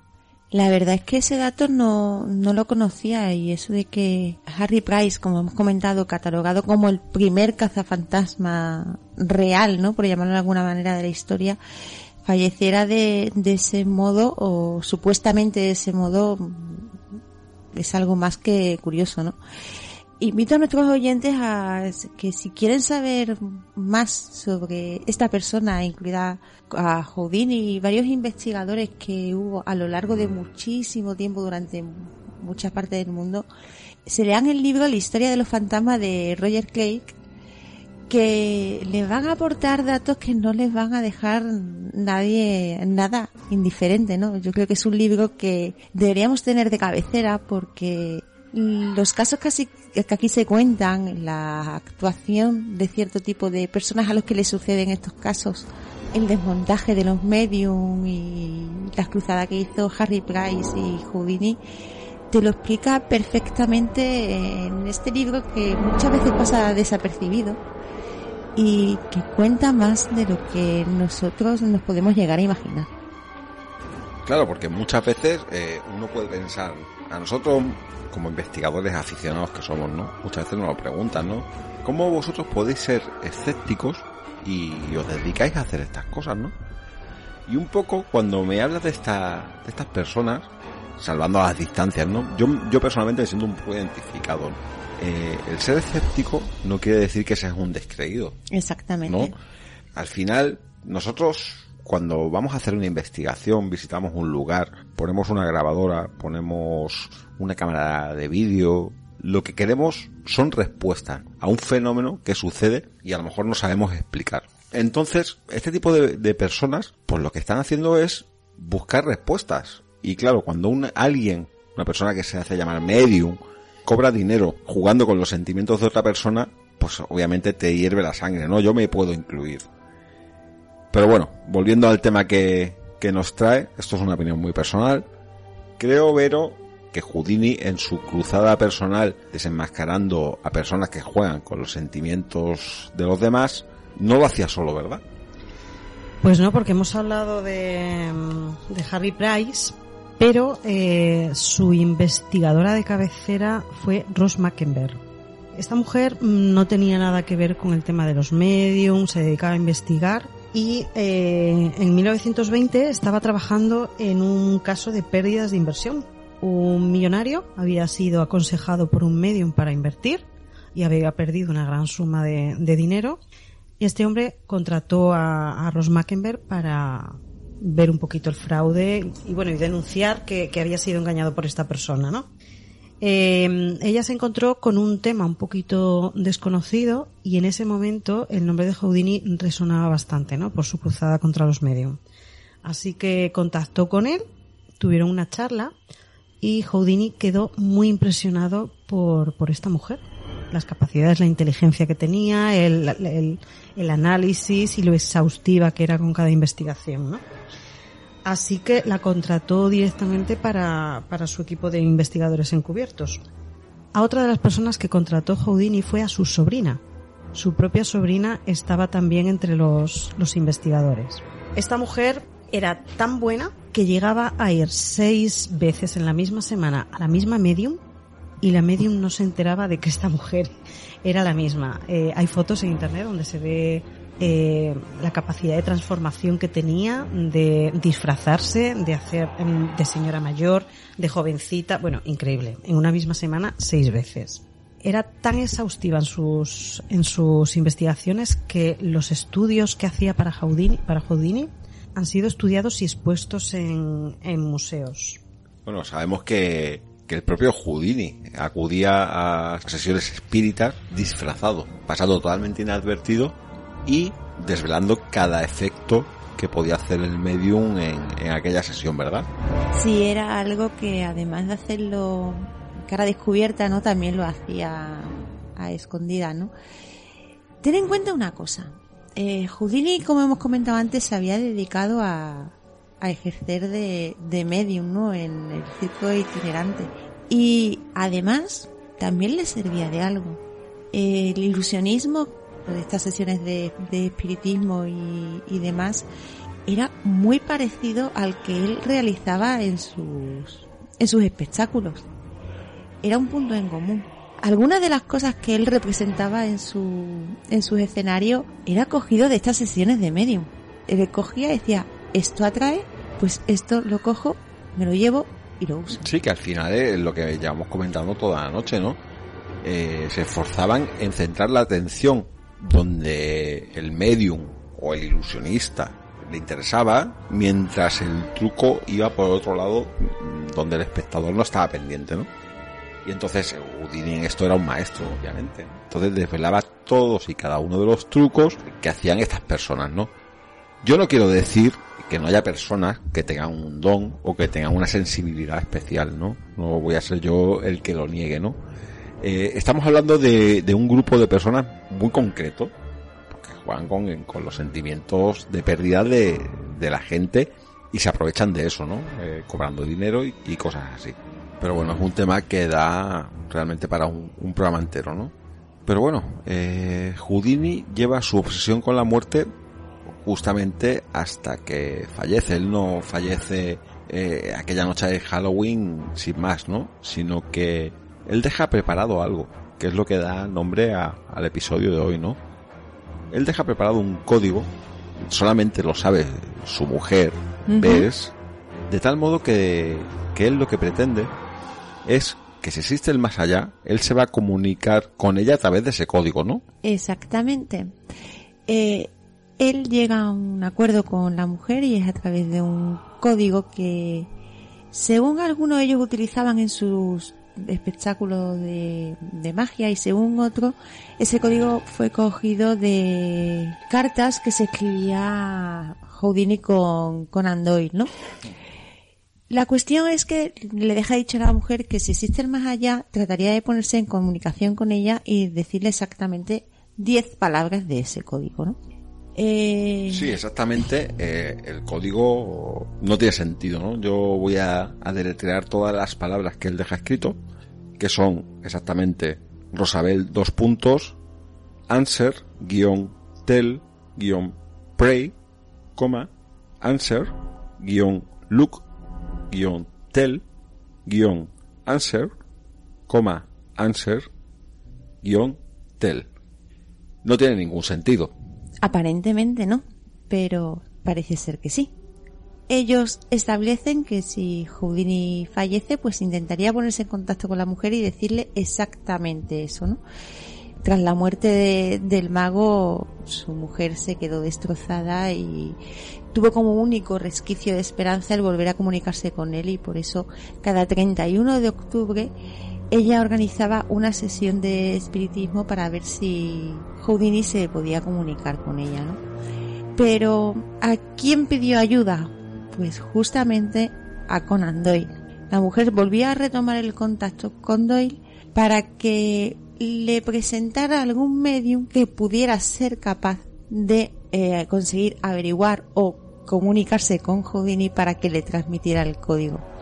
Se dice que cuando pasó 10 años justamente de su muerte, en el 36, Bess apagó la vela con la cual hacía la sesión todos los 31 de octubre y dijo que 10 años eran suficientes para esperar algún tipo de comunicación y que hasta ahí llegaba la, la Sí, historia. además eh, se encargó de que hubiera una vela encendida eh, durante esos 10 años. O sea, Exactamente, La ¿no? apagó en ese momento. Exactamente. Llama la atención que todos los años eh, a estas sesiones de, de espiritismo iba la prensa, estaba la prensa convocada para ser testigos directos de si había comunicación con el más allá, con, con el mago. Mm, antes de su muerte, no solo con Bess, sino Houdini, mm, por lo visto, estableció códigos con más de 20 amigos para transmitirlos desde el más allá. Una de ellas, una a la que les dejó el, el código también fue Ross Mackenberg, que era la investigadora principal. Estaba entre los elegidos y en el 45 informó directamente ya que el mensaje no había llegado. O sea que me da la sensación que no, Sí, no llegó a la- La nadie. investigadora de cabecera que hemos mencionado antes, ¿no? Exactamente. Sin embargo, me llama la atención de que tenemos el código. Esas palabras que tú acabas de, de, de deletrearnos, ¿no? Si es un código secreto, ¿cómo sabemos el código? Sí, sabemos el código y además tenemos la solución al código, que es ni más ni menos que believe, que quiere decir cree. Exactamente, lo tenemos todo. ¿Y cómo ha llegado si realmente ni su mujer, ni sus ayudantes o los elegidos, ¿no? Han admitido o han dicho que han contactado con Houdini. Sin embargo, hay un hombre llamado Arthur Ford que se puso en contacto con, con la mujer de Houdini y según cierta corriente de información fue porque logró co- conseguir el código, ¿no?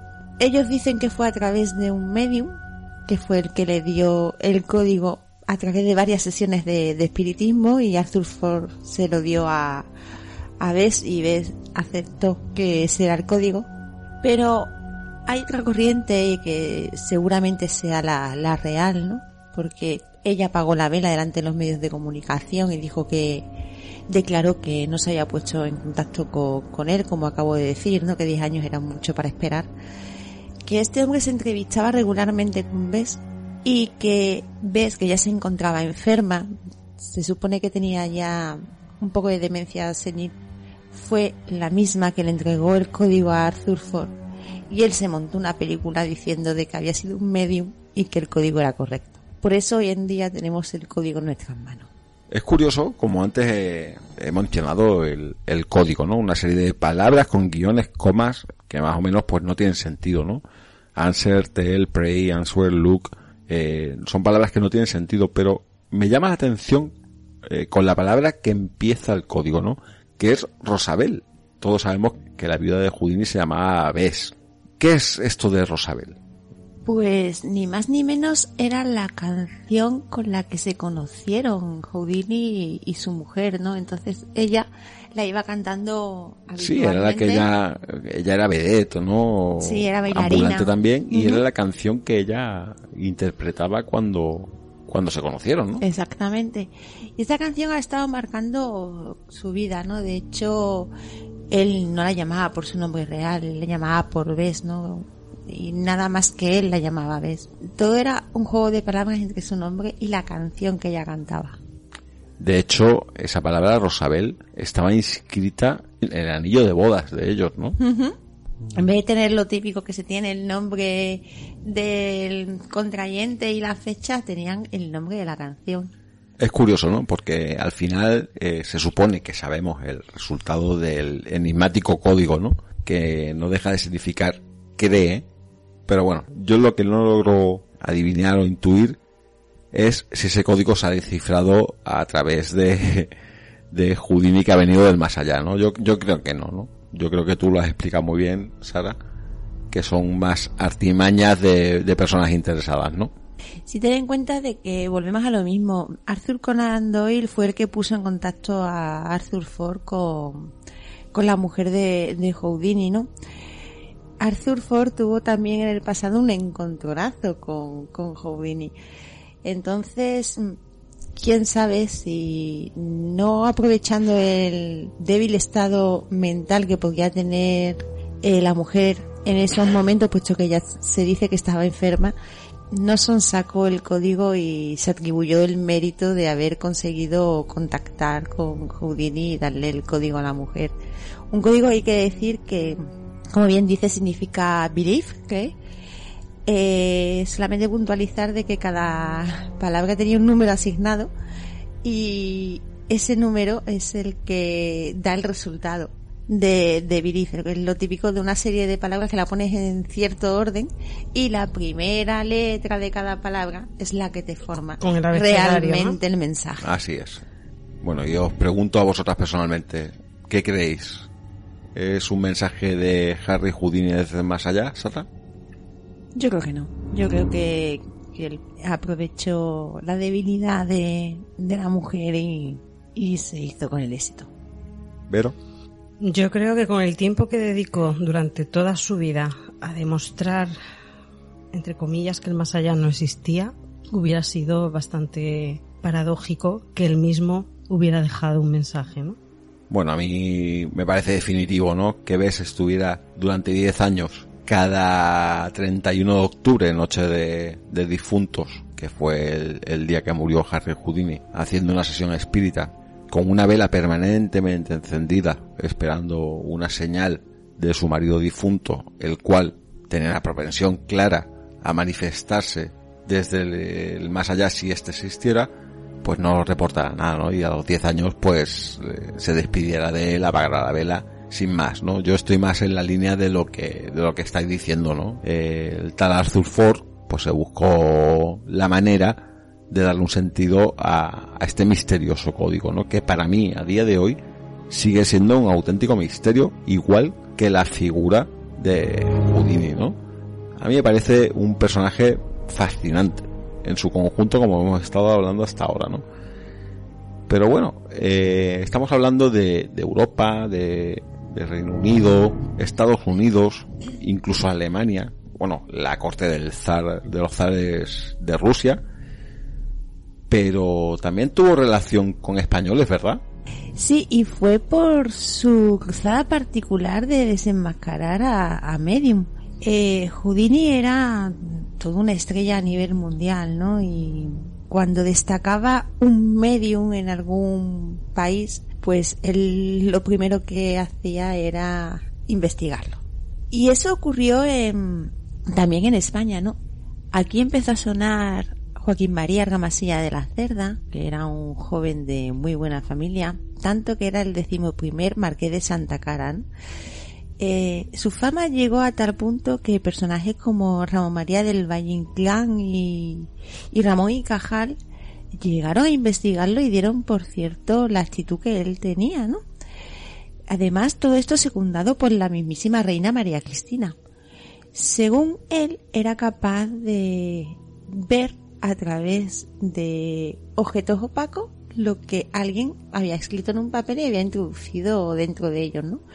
Básicamente es como si tuviese visión de rayos X para poder atravesar eh, la, vamos a poner una caja de ya sea de metal de madera y ver lo que alguien una persona del público o alguien que tuviera alrededor había puesto en el papel y descifrarlo evidentemente aunque le costó porque a Houdini le costó al final desenmascaró el truco Me llama mucho la atención, ¿no? Que personalidades de- con el nombre de Ramón María del Valle, del Valle Inclán e incluso un comité de expertos encabezado por, por Ramón y Cajal exactamente refrendaran a pies juntillas las capacidades de esta persona, ¿no?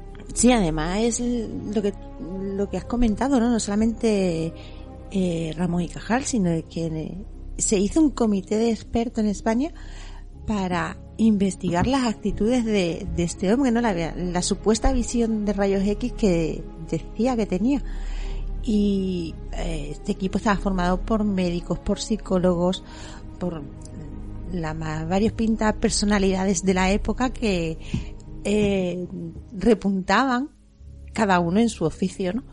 Sin embargo, nadie fue capaz de averiguar si tenían truco. Para ellos, todo lo que hacía este hombre era que tenía visión de rayos X. Hasta que llegó Houdini y lo desmontó. Aún así, una vez habiéndolo desmontado, en España seguía la corriente de que todo lo que hacía este hombre era verdad, tal y como el mismísimo periódico ABC, ¿no? Una vez desmontado por Houdini la historia, seguía apoyando a, a este hombre. Sí, que tenía su tenía su, su respuesta antagónica en el diario Sol, que era el que estaba más en la línea de Houdini de decir que, que esto, pues bueno, pues que tenía una explicación muy lógica, ¿no? Mm, Exactamente. Y había dos corrientes, como suele ocurrir en casi todo, una dualidad. Y aun habiendo demostrado el mago que Argamasilla no era más que otro más de los que decían tener algún poder sobrenatural y al final era mentira. En España quedó muy muy arraigada la idea de que realmente tenía visión de rayos X. De hecho, fue una época de Argamasilla que no duró demasiado. De- eh, él vivió una larga vida, ocupó cargos de responsabilidad en, en la administración pública y no se dedicó más a esto a raíz de, de que Houdini desenmascarara, ¿no? No, no, nada, no. ah, eh, fue lo único que hizo, fue un periodo más o menos corto de, en el tiempo en el cual se habló de los poderes de visión de, de este hombre y fuera parte de eso no se le conoce más nada más que que al final terminó ocupando un alto cargo público y hasta el día de, de hoy, ¿no? Por decirlo de alguna manera. Es cierto que lo puso en jaque a, a Houdini, ¿eh? le costó. No le fue, costó, le costó. No, no- no le, co- no le fue fácil desenmascararlo como sí que le fue con otras personas, a lo mejor con más nombre, ¿no? Que este hombre, Argamasilla. Sí, lo puso en un aprieto, se puede decir. Pero hay más, ¿verdad? Pero Pues sí, más relación de Houdini con, con España. Eh, Houdini hablaría mm, de un español, de Faustino Chacón, en un libro que publicó en el 24, 1924, el de Traficantes de Milagros o Ilusiones, depende de las traducciones. ¿Y quién era Faustino Chacón? Bueno, pues era natural de, de Toledo y lo curioso es que no fue muy famoso aquí en España. Incluso el rey Carlos le prohibió hacer sus trucos al considerar que era una profesión inútil para el Estado y nociva para la salud. Perdóname, nos situamos históricamente. A principios de 1800 más o menos cuando tuvo su auge. El rey Carlos IV, ¿no? Exactamente. Eh, bueno, pues como le prohibieron en España realizar sus shows, Faustino, mm, que ya desde pequeño despuntaba con algunas habilidades especiales, entre comillas, pues se dio cuenta de que aquí en España no iba a hacer mucho y que en Europa comprenderían muchísimo mejor su, su arte, ¿no? Aquí en España simplemente era considerado, digamos, un sanador, capaz de, de curar algunas Un enfermedades. curandero, un curandero al uso. Sí, exactamente. Curaba alguna enfermedad con las manos y tal, todo muy relativamente, pero bueno, a Chacón le esperaba realmente Francia. Eh, se conocía en París como el señor Lionetto y le llamaban el hombre incombustible. ¿Qué pasaba con este hombre? Tenía la capacidad de poner sus pies en plomo derretido, se lavaba pies y manos con aceite hirviendo, con agua, sin tener ningún tipo de herida ni de rojez, absolutamente nada. En la época había un profesor, un estudioso eh, de la época que lo desenmascaró, el profesor Sementini.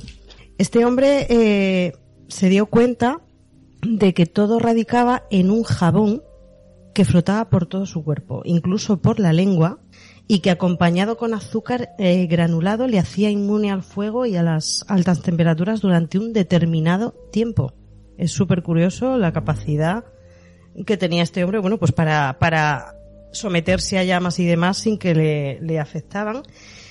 Y Houdini lo menciona en el libro como uno de los mejores tragafuegos de la historia. La verdad es que no le quitó mucho mérito, aun siendo un libro en el que desenmascaraba a Sí, los vamos, que realmente se puede considerar como un, un referente, ¿no? Ujú, totalmente. Para el gran Harry Houdini, al menos, ¿no? Si pensamos un poco en lo que nos acabas de comentar, Vero, y la capacidad que tiene de aguantar el calor, ¿no? Y aunque sea a través de jabones que cogía y se ponía en el, en el cuerpo, no deja de ser eh, el mismo procedimiento que hacía Houdini con, sus números No, de, de magia, ¿no? La capacidad de aguantar el dolor, la capacidad de amaestrar su cuerpo hasta llegar a hacer todo lo que él llegó a hacer. Tal vez por eso Houdini no lo desprestigiaba mucho, ¿no? Porque No, era eh, una similitud. Él vio allí que existió una persona que nació en España y que era capaz de llevar su cuerpo al límite, ¿no? Tal y, y como hizo él durante toda su vida. Exactamente. Bueno, pues he disfrutado mucho de este recorrido por la vida y las vicisitudes de este personaje tan fascinante, ¿no? Con vosotras en esta charlita y no me queda más que emplazaros para la siguiente edición. Pero, ya sabes que aquí en este motel hay una llave con tu nombre en la recepción y sabes que estás invitada siempre que quieras. Yo, mientras me vayáis cambiando de habitación y no haya ningún agujero en la pared, vendré encantada cada vez que me emplacéis a, a acompañaros. No te lo podemos garantizar. Estoy segura. Tenemos a, tenemos a Norman un poco descontrolado últimamente. Eh, se viste de mujer, no se viste de mujer, parece amable, no parece amable. Nos ha preguntado por ti, dice, oye, ¿ha venido a ver otra vez? Digo, sí, sí, ha venido. Pero bueno, eh, yo creo que esta noche está tranquilo, así que no te preocupes y lo dicho, eh, ya sabes que aquí tienes tu casa y para nosotros es un inmenso placer tenerte aquí con nosotros compartiendo este ratito de charla. Igualmente, os agradezco mucho la, la invitación y con lo que me acabas de comentar, igual tardo un poquito en volver, pero lo haré, os lo prometo. Sara, nosotros seguimos aquí regentando nuestro motel y nada, que como siempre es un placer compartir micrófono y experiencias contigo.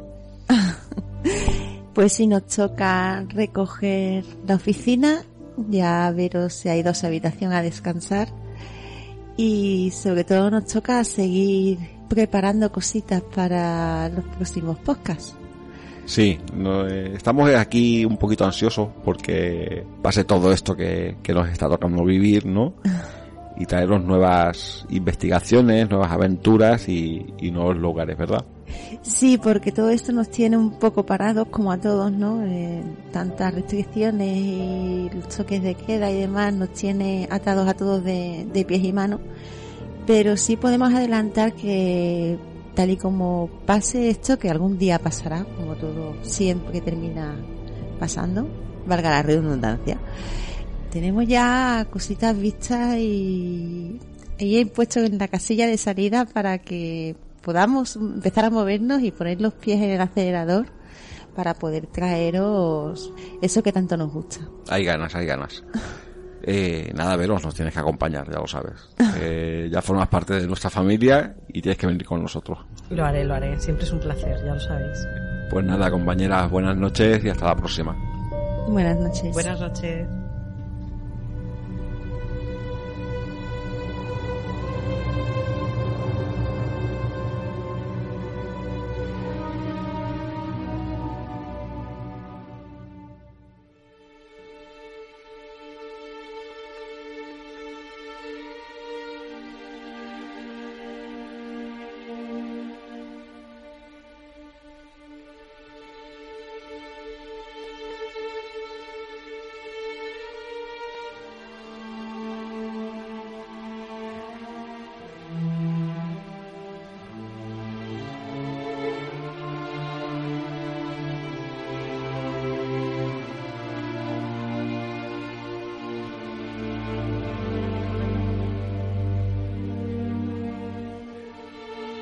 Llegamos al final de nuestro recorrido por los misterios y demonios del gran Houdini.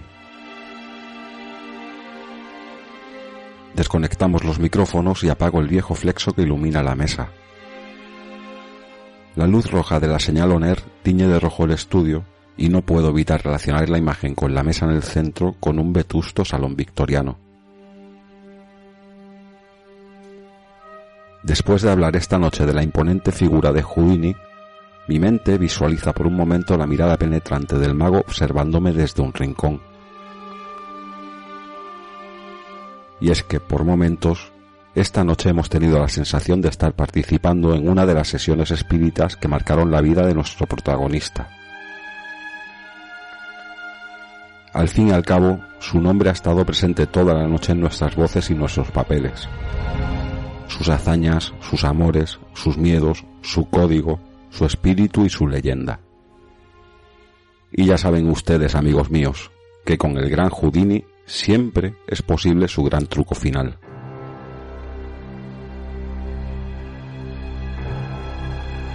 Buenas noches.